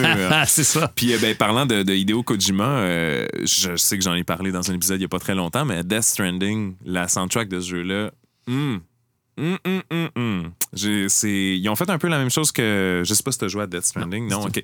Euh, je peux te le conseiller, mais je peux aussi pas te le conseiller. C'est bien spécial comme jeu. Mais. euh, Ah, c'est pas le jeu de livraison? Oui? Ouais, c'est- le FedEx des- de l'apocalypse. C'est ça. J'ai vu des. des, des- ben, comme, tu sais, je m'amuse beaucoup Ouais. à regarder des gameplays sur YouTube, comme plusieurs personnes. Ouais. Mais en tout cas, moi, moi j'ai adoré ce jeu-là. Beaucoup dû à la musique et le feeling. On parlait du feeling tantôt. Euh, ce jeu-là, c'est juste du feeling. Et ils ont fait un peu la même chose que Red Dead 1, puis Red Dead 2, 2 plus tard, euh, de prendre des. de demander à des artistes de faire des chansons pour le jeu, puis de les utiliser dans des moments très euh, de paix du jeu, de, de genre de, de. Tu marches à travers les montagnes, puis c'est très grandiose, puis il y a une tune qui part un peu en background, puis euh, ça suit le feeling, puis euh, j'ai vraiment beaucoup apprécié. Je trouve qu'ils ont, ils ont vraiment fait un bon choix aussi d'artistes. euh, sont comme la direction musicale de ce jeu-là. Ils ont vraiment. tu sais, autant il y a des artistes comme Bring Me the Horizon, qui est un band de, euh, future pop thing, puis sont allés chercher des bands d'ambiance suédois, puis ils ont été capables, avec une bonne direction musicale, de rapporter ça au centre pour que ces bands-là écrivent des chansons pour ce jeu-là. Je trouve que c'est- vraiment frappant. C'est très cognant comme, euh, et poignant comme, euh, comme musique. là. J'ai bien trippé. Puis, euh, moi, sur ma liste, j'en ai un dernier. Puis, c'est un compositeur qui s'appelle Darren Korb. Je sais pas si vous connaissez les jeux Transistor, Bastion, Hades. Et Pyre, qui sont de la compagnie euh, Supergiant Games. Je sais pas si tu connais un, un de ces jeux-là. Non, c'est des, des jeux indie. qui- Ben, indie, quand même, ça commence à être une grosse team, Supergiant, quand Ouais. même. Puis, justement, ils viennent de sortir Hades euh, officiellement, qui, est, un excellent. excellent et un immense succès en ce moment, qui a des très bonnes chances de remporter le, le jeu de l'année euh, au Video Games Award parce que c'est ça rafle pas mal d'accolades en ce moment, Hades. Euh, puis, fun fact, dans Hades, la, la personne qui fait la voix du personnage principal, c'est Darren Korb, Ah, le compositeur du jeu. Euh, Darren Korb qui a comme rapporté la guitare acoustique avec Bastion dans les années. Bastion qui était un des premiers jeux sur euh, Xbox Arcade, qui a été vraiment l'avènement des jeux indie là, sur euh, Ouais. Xbox 360. Euh, puis Bastion faisait partie de ça avec Limbo. Ouais. Euh, puis euh, Geometry Wars 2, puis ces Oh, jeux-là. ouais. Euh, mais c'est ça, dans, dans Bastion, euh, c'était c'était vraiment le, le retour de la guitare acoustique là, qui a comme tout changé. Là. Le background folk, on entend rarement ça dans de la musique de jeux vidéo. Là. Euh, euh, puis, euh, est-ce que c'est des noms de jeux que tu avais déjà entendus dans des pitchs de. de... Non? Du tout, du tout. God damn. Je suis pas assez, euh, je suis pas, je suis pas- je suis pas assez comme uh, up-to-date dans, les, dans ces trucs-là. Ouais, souvent, je- quand j'essaie un jeu, c'est Ouais. quelqu'un à l'OJV, justement, qui me dit Tu dois essayer ça si t'aimes ce genre de jeu-là. Avec tous mes projets que je fais dans ma vie, sais, le, le- le temps que je mets, mettons, à m'informer beaucoup, ben, ça va être sur la musique, ça va être l'éducation musicale, Ben des oui, trucs comme ça, c'est sûr, ou la composition. Fait que souvent, le, le- tout le, le- le- le lore du jeu vidéo me vient de, des autres ou, ou- ou quelqu'un m'envoie un lien, puis je vais lire. Ça, ça m'arrive souvent le soir avant de me coucher, tu sais, des trucs comme ça. C'est surtout là que j'ai. Mais tu sais, je- pas. Je vois votre niveau de connaissance de ça, je suis comme, OK, là, je suis pas là. Mais en même temps, t'as as compris Breath of, euh, Breath of Fire quand j'ai dit Breath of ouais, the c'est ça. Wild. On est quand même sur le même wavelength, je pense. C'est pas. Good. Mais moi, ça fait le tour de, de ma liste de jeux marquants. Je sais que j'en ai oublié. Vous, est-ce qu'il y en a comme ça, des, des vites que vous êtes comme. Jeu ou trame sonore? Trame sonore de jeu, excusez. excusez. Ah, il y en a beaucoup. Je sais, je sais qu'il y en a beaucoup, mais si on, on focus plus Oui, récent. c'est ça, plus récent, parce Plus que là, récent, si on, si on va rétro, euh, j'en ai pour Ça deux ans. un Je me disais, c'était le fun parce que là, on passe dans une nouvelle génération de consoles. Ouais, Puis des fois, on oublie souvent de faire une espèce de retour des, des trames sonores récentes tu sais, de, de jeux. On est souvent justement dans les thèmes de Metroid, puis de Zelda, Ouais. puis de rétro. Puis, Mhm. euh, mais il y a quand même de, l'excellent travail tu sais, Oui, qui, absolument. euh, Oui, ben oui. qui se passe récemment. Puis euh, je sais pas si vous aviez d'autres euh, vides comme ça. On a de parler de Cuphead, que- que on l'a Ouais, complètement ouais, oublié. Euh, a Undertale qu'on a souligné aussi. Euh, Mhm. On a fait récemment, nous Ah. aussi, la suite de Undertale. Ben, la suite, le- le- c'est pas la suite, mais c'est le même lore, là. C'est euh, d'Undertale. Ah qui, oui, euh, mon Dieu, Deltarune. Deltarune, Ouais, on l'a fait à l'OJV aussi, Cool. euh, euh, qui est le même compositeur en plus, qui, Ouais. qui a, qui a fait le jeu. Même compositeur, même. euh, C'est ça, même même, tout. développeur, c'est ça, même tout, même développeur. Yeah. Euh, quoi d'autre? Mais une que j'aimerais souligner, c'est The Messenger. Là, je vais encore te Ah gosser oui, avec oui, ça. oui, le Messenger, ben, Montréalais, cool. Oui, c'est Montréal bon. C'est vraiment ouais. Moi, c'est sûr que c'est 8 bits, 16 bits, mais euh, c'est, c'est, écoute, c'est vraiment bon. Chaque pièce, là, je les entends comme dans, dans ma tête en ce moment, juste à y penser, euh, sont, sont vraiment mémorables. C'est catchy à l'os. Euh, chaque zone de sa tune, euh, c'est, c'est vraiment cool. Puis, euh, sans faire de gros spoilers, euh, tu, tu voyages dans le temps comme dans ce jeu-là, puis t'as une version 8 bits, puis 16 bits. Fait que tu vois, Ah, cool. tu vois chaque tune euh, avec différentes technologies, qu'est-ce que ça donne. C'est, vraiment intéressant, c'est super cool. là. Un petit peu comme avait fait. euh, c'est quoi ce petit jeu? Evoland, je pense, un petit jeu qui avait eu lieu là, sur. Oh mon sur Dieu, téléphone. Evoland. ouais, Ça se peut-tu? ouais, ouais. Il avait fait ça aussi comme principe, je pense. là. C'est un, RPG qui, qui, qui, qui prenait tout le développement de l'histoire Yeah. du jeu vidéo. hein. Ça commençait vraiment à la Game Boy. Après ça, t'avais avais le polygonal qui arrivait toute la kit. Là, Hmm. Ouais. Très nice. Ben, il a fait ça avec la musique aussi, je crois. Ouais, il y a Mario Odyssey qui a fait la même chose aussi. Oui, dans Mario Odyssey, quand tu changes, ben euh, tu, ben tu dans le tableau, tu deviens 2D. là, Ouais. c'est la même, la même musique, même arrangement, mais ils ont tous mis midi. On l'a fait, tout- d'ailleurs, on a imité ça nous, en arrangement Oh, nice. aussi. On a fait le même principe. On, jouait, d'un coup, il y a le, même on, avait, on a un soundboard quand même qu'on fait des effets. Là, sais, à l'OJV, justement, il y avait l'effet de rentrer dans le tuyau, là, prr, prr, prr, tu sais, qui, Ouais. qui est d'ailleurs le même son que quand tu, quand tu te fais toucher par un ennemi puis que tu, tu Ouais. C'est la même affaire. Effet sonore. Et, euh, L'imitation de ben, c'est l'époque. là. Et justement, à partir de ça, tout après, ben, c'est juste bass et synthétiseur dans l'orchestre qui joue, justement, jusqu'à ce qu'on revienne à l'orchestre. Fait qu'on on a comme imité un petit peu ce changement-là. là. Ah, Ben, ça aussi, c'est une trame sonore récente que j'ai bien appréciée aussi. Odyssey. Odyssey, très cool. La, la, la grosse tune Big Band là, au centre du Oui, qu'on l'a fait de- aussi. On, qu'on a fait aussi. euh, Jump Up Superstar. Jump Up Superstar, c'est ça. c'est ça, que j'ai fait, qu'on a fait avec une excellente chanteuse en plus, parce que ça Oh, prend yeah. toute une voix chanter ça, parce Ouais. qu'on a, on a un paquet de bonnes. Ça, c'est une chance qu'on a à l'OGV. On a un paquet de super bonnes chanteuses, tu sais, qui ont, qui ont un talent naturel, tu sais. Fait qu'à chaque fois qu'on veut faire de quoi avec voix, on est, on est grillé. Comme on a fait le Jump Up Superstar, on a fait le, le Skyrim, la, la, la, la- la pièce chantée, là, quand il est dans une taverne à un moment donné. Là. C'est quoi? C'est. euh, euh, voyons. euh, euh, pas, Dragonborn Comes, là. le- ben non, ça, c'est- Yeah. ça. Le, le- Ça, c'est le- thème. c'est le thème, mais tu sais, il, il, il l'a version chantée. ben. Tu sais, il a chante. On a fait le thème de Witcher 3 aussi, le Lullabies, Oui. Witcher Oui, Lullaby, oh, on l'a wow. fait. On a fait aussi le thème de Final Kings qu'on a, fait, qu'on a chanté. Ouais. Euh, euh, voyons. Somnus, Somnus qu'on a fait. que, à chaque fois qu'on a des trucs avec chant, c'est super. Comme on a fait aussi quand on a fait Orient of Blind Forest, toute la, la voix qui flotte, on l'a Mm. fait aussi. tu sais, Ça, c'est un gros avantage qu'on a avec les, les- les talents dans, dans l'orchestre de- pour ça. là. Mais oui, effectivement, le Jump Up Superstar, euh, pas facile. Très grosse pièce Big Band. Mais, grosse, ouais.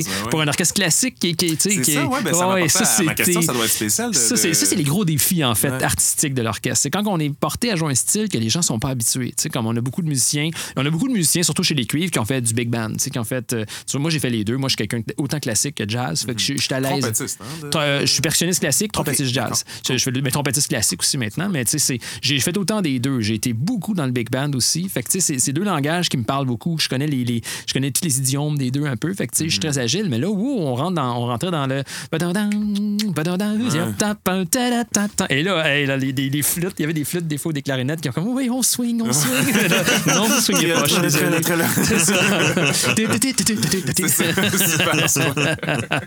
C'est ça. Fait que, ça, c'est les, les défis, je dirais, artistiques. Et, et c'est ça. Ça. Puis, je, je le dis très humblement, ça n'a pas donné notre meilleure. euh, Ça pas notre meilleure performance de concert, mais la chanteuse a volé le show de toute façon. ben oui, c'est la job, Puis en plus, elle était habillée comme Pauline. Elle était habillée toute avec Oh, la même robe Dieu, rouge, wow. toute. Là. C'est, magnifique. D'ailleurs, une des photos, si vous allez sur le Facebook ou l'Instagram de, de l'orchestre de jeux vidéo, c'est une dans, dans- dans les photos principales que vous allez voir. c'est magnifique. On avait mis des- c'était un concert Mario qu'on avait fait, puis il y avait des, des blocs partout, des tuyaux. Tu C'était super cool.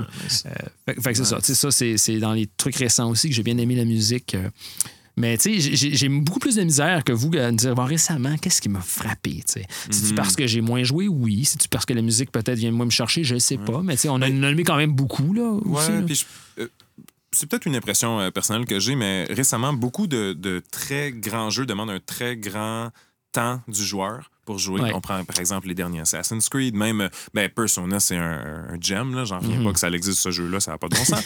mais euh, ça, c'est des centaines d'heures, tu sais. Mhm. Puis euh, même, euh, même God of War, c'est quand même un bon 40 heures à jouer ce jeu-là. là. Puis c'est beaucoup plus que juste Mario Brothers qui dure 6 heures, Mhm. même pas à finir. Ouais, c'est une quantité de musique phénoménale. sais. Puis avant, les compositeurs étaient beaucoup in-house. Maintenant, il y a beaucoup d'outsourcing pour la musique. Fait que c'est- j'imagine que je vois comment la tendance du travail a affecté la tendance de la musique à faire des choses plus atmosphériques, puis qui se blendent plus à Mhm. juste donner une expérience au joueur, puis un feeling, plus qu'un thème qui va te rappeler un moment précis. En fait, je pourrais des fois résumer ça en me disant, dans certains jeux peut-être plus rétro, la musique était plus comme un narrateur caché, sais, qui, qui accompagnait, surtout dans des, dans des, dans des mettons, des role-playing games, parce que c'est carrément, ça vient vraiment souligner et, t'accompagner dans l'émotion, tandis que là, souvent, c'est rendu plus un petit peu euh, à vraiment quelque chose d'accompagnement, un petit peu euh, comme dans un ascenseur, mais version jeu vidéo, là, sais.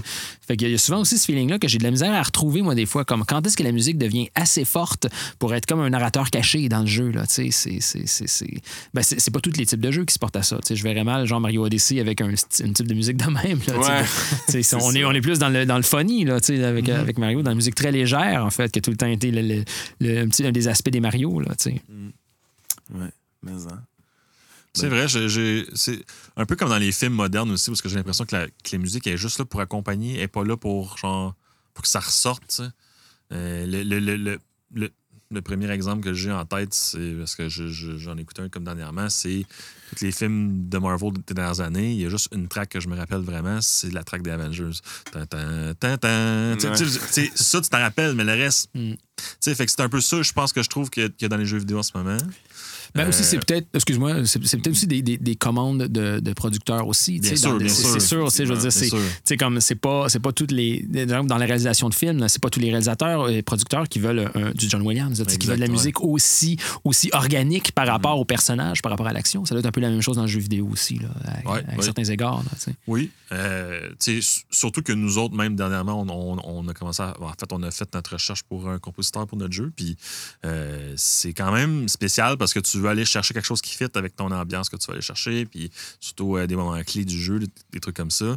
Euh, mais en même temps, tu veux aussi que ça sorte un peu pour que tu puisses le sentir. Tu sais, c'est quand même pas facile euh, de, de, de, de dire OK, euh, on veut de la musique qui punch, mais pas trop parce que j- on veut que le ce qu'on veut le plus, ben, c'est sûr que ça dépend des, des types de jeux. Nous, on fait un jeu d'horreur. Donc, tu sais, il faut vraiment que, que, que, que le feeling d'immersion puis de peur, il, il soit là. tu sais. Mhm. Fait que c'est sûr que si t'as une grosse tonne en arrière qui part puis que tu sais, ça te distrait, t'es peut-être Ah moins. clair, que c'est L'immersion est moins là. Fait que tu sais, c'est comme une balance un peu Mm. que je, je trouve difficile. Mais par contre, je trouve qu'il y a des, des opportunités manquées des fois. Où est-ce qu'il y a des jeux où est-ce que ça. Où est-ce a. euh, tu sais, c'est sûr que dans des jeux super action, genre même euh, les, les, les, les gros Battle Royale où est-ce qu'il n'y a pas de musique parce qu'il faut vraiment se concentrer sur, comme sur le moment.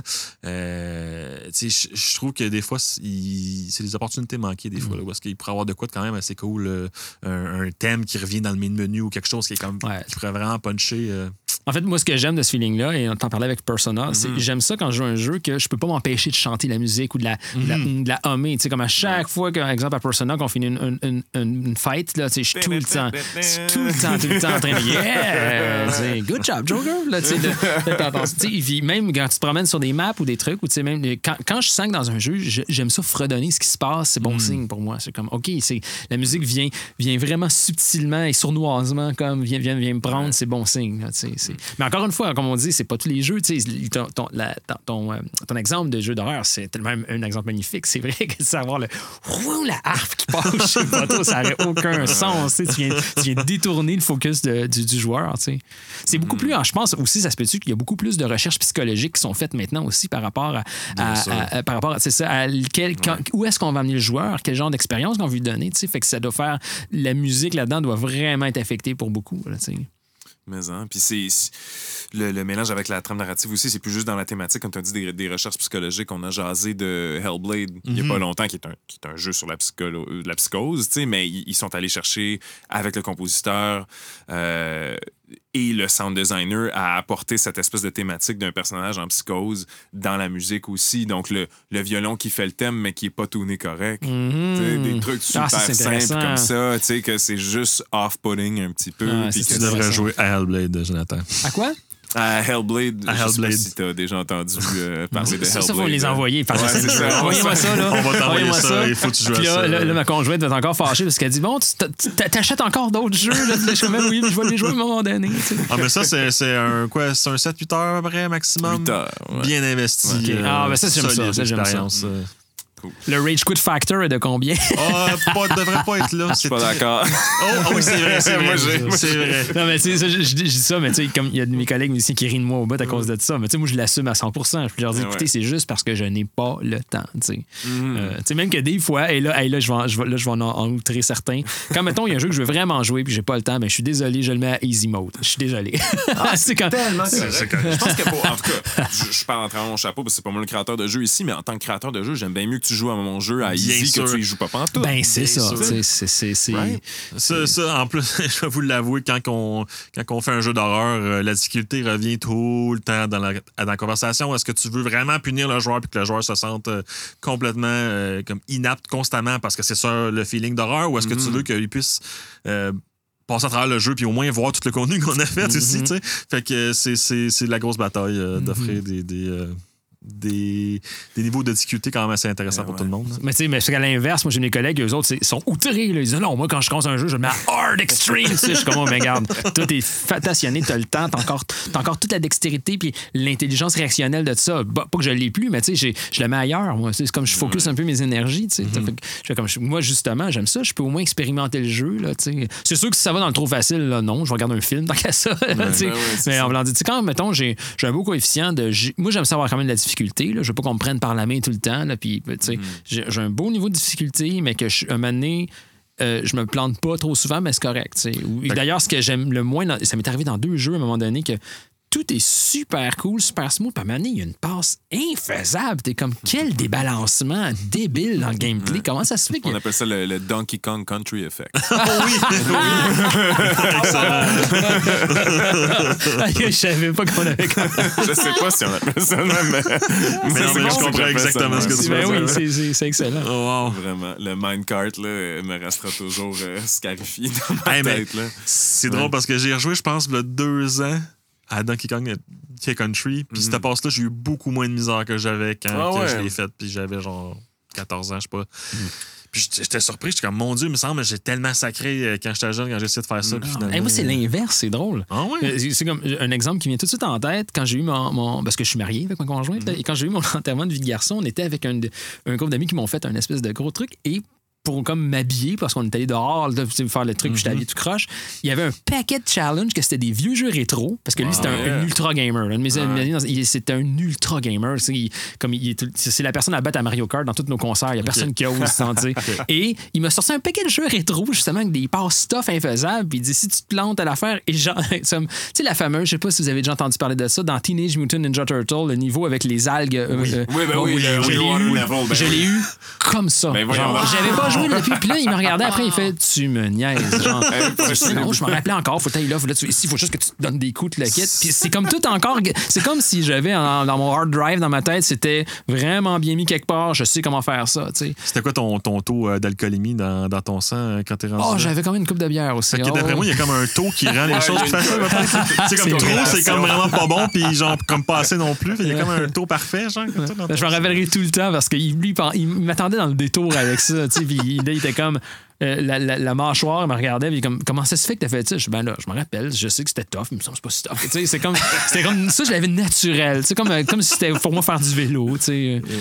Ben, quand j'étais jeune, je, je, je, je quittais jamais. C'est très rare qu'on faisait ça. Je, je, pouvais, je pouvais comme des fois crier parce que j'étais pas content. là, mais, mais je continuais jusqu'à temps que je l'aille. Euh, c'est ça. Parce que maintenant, j'ai plus le temps de faire. Ouais, je comprends. Ben, on parlait de Megaman tantôt. Megaman, c'est exactement ça. Oh, je me rappelle être jeune, être mort, être mort, être mort, être mort. Ouais. Mais tu recommences, tu recommences, tu recommences. C'est- Surtout les premiers de ces séries-là. Tu sais, comme moi, avec Mega Man 1, j'ai jamais réussi à finir ce Ouais, jeu-là. Jamais. pas de bon sens. 2, 3, 4, je trouve sont faciles. Ben, ben, ben, sont faciles. C'est relatif, là, mais tu sais, le 1, c'est impossible, ce jeu-là. sais. J'ai- Je l'ai rejoué, je pense que là, deux ans, je me, je, je me suis enregistré à jouer toutes les Megaman en, Hmm. en ligne, puis euh, les premiers ont été très très longs. Ça a pris plusieurs Ah vidéos. C'est pas Oh facile. Ah ouais, ouais. C'est... Puis surtout qu'à cause des limitations hardware, le jeu a des limitations weird quand tu peux juste avoir trois balles dans l'écran. Euh, Ouais. T'as des façons de faire respawn les ennemis, puis c'est comme, ah fuck, là, parce que t'as descendu comme les T'as juste bougé puis t'es revenu, là, ouais. L'ennemi est revenu, comme, ah non, c'est tout ce qui m'a pris genre deux minutes et demie, il faut que je refasse. Fait que, euh, non, Ouais. c'est brutal. Nice. Hey, ben les gars, ça fait déjà 1h45 qu'on parle. Juste vite. ça. Quand même, hein, ça, Ça passe, passe vite en tabarnouche. euh, mais euh, ouais, avant, avant d'aller euh, vers, la, vers la fin de l'épisode, euh, j'ai oublié un de mes shout-outs québécois. Oh. Puis, ben, c'est. On sait un peu que Baldur's Gate 3, on en a déjà parlé, Mhm. c'est en, euh, c'est en early access maintenant. Euh, j'ai commencé à jouer, c'est très excellent, c'est très buggy, mais c'est très le fun. Ben, ils sortent un bar. Excusez, là, Oh, le rôle de quoi? Ouais, all ils sortent Baldur's Donc, Gate 3. euh, ouais. as-tu déjà entendu parler des jeux Divinity? Original. Sin, Ouais. était ça? Original Sin, ouais. Ouais, ben, en Un fait, on avait téléchargé un, euh, ben, Ok. quand j'étais pas, puis on n'a jamais joué. On a Les joué une fois, puis. Les créateurs de Divinity ont eu la licence de Wizards of the Coast pour faire. Baldur's Gate 3. Puis euh, ça va sortir l'année prochaine, donc ils font un an de early access comme ils ont fait avec chaque. Ce sera pas un euh, hack and slash comme l'un puis le deux. Là. Non, c'est un jeu par tour. Euh, comme, comme Divinity. Euh, ça feel beaucoup comme Divinity 3, plus que Baldur's pas, Gate euh, ok. 3. Euh, ben, il y, a- il y a eu juste deux jeux de Divinity, donc c'est comme si c'était la suite un peu. euh, mais dans l'univers de Wizards of the Coast, euh, ils ont quand même implémenté beaucoup de stuff de Baldur's Gate, dont ben, les relations entre les personnages, des personnages assez flyés avec des backgrounds un peu euh, explosés comme Baldur's Gate 1 et 2. Euh, puis, euh, mais ils ont vraiment implémenté toutes les règles de Donjons et Dragons euh, à l'intérieur de ça, de la cinquième édition. C'est assez impressionnant euh, la liberté de choses que tu peux que as accès à avec ta- tes personnages là Euh, c'est vraiment cool Euh, ça fait j'ai joué à peu près un bon euh, 8 heures je suis mort peut-être 24 fois Euh, Rage Quit, Ra- Rage Quit Factor doit être quand même un mot euh, dans ces jeux-là. quand Ben, même c'est assez tout, c'est tough. relatif à chaque personne. Oui, Ouais, oui, ça. Mais euh, ben, on a une division de Larian Studio à Montréal? Ah ouais, Je savais savais pas. J'ai fait mes recherches sur euh, Baldur's Gate 3 et on a une division de Larian Studio à à peu près 50 personnes. J'ai dit Montréal, excusez-moi, c'est à Québec. Hmm. Donc, euh, puis c'est pour ça que Baldur's Gate 3 était supposé sortir plus tôt, puis finalement sort un peu plus tard. Il y a eu des inondations à Québec cette année. Ah. Le délai du jeu. Voilà. Voilà. Donc, euh, Baldur's Gate 3 qui est très attendu et partiellement fait au Québec. Ce qui est très, très, très, très cool. Ouais, et on va être très, très, très, très, très en contact avec Sort, eux, euh, je l'espère. Sur console ou seulement que ordinateur? Il ou- sort sur ordinateur et sur Stadia en ce moment. Ok. Stadia, la console de de, Google, Google. en stream. Euh, mais oui, il y a des certains plans pour les apporter aux consoles. Puis Stadia, c'est un peu leur façon de tester à comment ça se contrôle sur une manette. Euh, à premier essai, j'ai essayé les deux et c'est terrible sur une manette. c'est vraiment plus jouable sur Mais tu peux jouer un sur keyboard. clavier-souris sur Stadia? Oui, tu peux jouer sur clavier souris sur Stadia. C'est juste que tu peux aussi le mettre sur ton Chromecast puis le Ouais, mettre sur ta ouais. télé euh, Hmm. puis jouer là-dessus. Mais en tout cas, euh, c'est euh, c'est à- un peu en rabais en ce moment sur Stadia. Ils ont mis un petit rabais Early Access. Donc, si vous savez que vous voulez jouer à Baldur's Gate 3, je vous conseille très fortement d'aller essayer le Early Access. C'est une énorme partie du jeu quand même qui est en early que vous pouvez essayer. Puis on parlait de musique. Ça, ça, c'est très cool. Très, très, très cool. Ça, ça brise pas de, de, de murs. C'est pas euh, révolutionnaire, mais c'est des très bons thèmes. C'est très fort. Puis, euh, vu que c'est un jeu tour par tour, la musique peut se permettre d'être en premier plan. premier plan. oui. Fait que c'est Parce très qu'il y a des downtime, justement. c'est ça, il y a Ben des downtime, puis tu peux. Waouh, c'est très vraiment cool. Puis euh, j- ils ont fait quelque chose de très intéressant avec, dépendamment de comment la bataille va, si ça va bien, si ça va mal. C'est pas juste si ça va bien, c'est tel thème, si ça va mal, c'est tel thème. C'est vraiment graduel. Ils ont fait des Hmm. sections à leur chanson, puis c'est dépendamment d'où est-ce que tes personnages sont avec leur vie. euh, la, la section de la chanson va, va comme triguer, puis va- ils vont aller vers là. C'est Ah, assez intéressant, c'est cool. Euh, donc, c'est ça. Avant de terminer, euh, on jase souvent des dates de sortie de jeux. Euh, J'en ai, j'ai trois petites dates ici. Donc, on a Watch Dogs Legion qui va sortir le 29 octobre et Assassin's Creed Valhalla, le prochain Assassin's Creed qui va sortir le 10 novembre. Nos parle de Ubisoft. Wa- Watch Dogs c'est fait à Toronto et Assassin's Creed Valhalla c'est fait en Europe, mais il y a quand même des parties qui ont été Ouais. personnellement développées ici à Montréal. Très hâte. Avez-vous hâte, vous autres? Euh, C'est-tu votre genre? Je suis pas, je suis pas très Non? Assassin's Creed personnellement. euh, par contre, Watch Dogs, je suis intéressé de voir parce que euh, j'ai pas eu ça. Je vais être bien ben franc. euh. Ouais. Je je- ben, j'aime les GTA, mais j'ai fini jamais. Moi, c'est c'est- c'est ça, ces genres de, de jeux-là. J'aime m'immerser dans, dans, dans, dans le monde et faire des conneries, euh, mais les missions, j'ai fait, j'ai fait jamais. Fait que, Je suis exactement comme ça, moi aussi. mais en fait, c'est que j'appelle l'effet comme GTA, c'est ça. C'est que t'embarques tu, avec les meilleures intentions de faire l'émission, puis tout ça, puis là, ben, il y a un système de jeu qui t'accroche, puis là, ben, tu te mets à faire ça, puis tu te mets à déconner. puis, exactement. euh, Ah, je- je- c'est ce petit côté TDA qu'on a dans les jeux. Ouais, ouais, ouais. Une autre sortie, euh, je sais que j'en ai parlé souvent, mais Risk of Rain 2, le 1.0, euh, qui est un autre jeu qui est en early access, sort finalement sur console cette semaine. Euh, en fait, le 22 octobre. Donc, dans deux jours en date euh, de l'enregistrement, donc la journée avant l'épisode que ça va sortir. Euh, Chris Christodoulou qui a fait la musique de ça, c'est très, très, très cool. Euh, un espèce de mélange, justement, on parlait de la guitare électrique, euh, guitare électrique en avant-plan, puis c'est un jeu qui est très action, donc toutes ces tunes sont souvent en 7-4, en 9-8. Il essaie de varier les... d'aller vers, vers le prog pour que tout le temps ça, ça évolue. Euh, C'est un jeu roguelike, donc tu, tu rejoues souvent d'avoir des, des, des musiques qui sont pas cycliques en 4-4, ça fait vraiment du bien. euh, c'est vraiment intéressant. Euh, et puis c'est ça. Donc c'est les petites sorties que j'avais de noter vite comme ça. Sinon, c'est l'Halloween. Il y a Amnesia Rebirth qui est sorti Ouais. aujourd'hui en date de, de l'enregistrement d'épisode. Euh, Rebirth qui a des très très très bons reviews en ce moment. Euh, donc je vous conseille fortement. Euh, Dave euh, nous en avait parlé euh, la semaine, euh, il y a deux semaines que c'était une grosse influence de Outlast. Euh, si vous voulez aller voir euh, Amnesia Rebirth. euh, Ouais, on s'est fait envoyer des, des codes de jeu par, euh, par le studio euh, Oh, chez yeah. Red Barrels. On, on a fait un, un tirage à l'interne. Je n'ai pas gagné de. Oh non! Euh, ma- malheureusement, j'ai pas de clé, mais euh, je, risque de jouer quand même. Ça a l'air excellent. Ouais, ça a l'air très, très, très cool. Euh, sinon, ben, comme d'habitude, on a notre page Facebook, on a notre page YouTube, on a notre page Spotify et tout le reste. Euh, donc, si vous voulez aller nous donner un petit pouce vers le haut, ça nous aide toujours pour rejoindre plus de gens avec le podcast. Euh, puis, si vous avez des questions, posez-nous des questions pour des fans, pour des développeurs, pour des arrangeurs de musique. On reçoit plein de types d'invités. Euh, Allez-y euh, en commentaire, n'importe où. Puis, sinon, avant de terminer, Jonathan, toi, est-ce que tu avais des, des choses où est-ce qu'on peut te rejoindre, rejoindre l'OJV?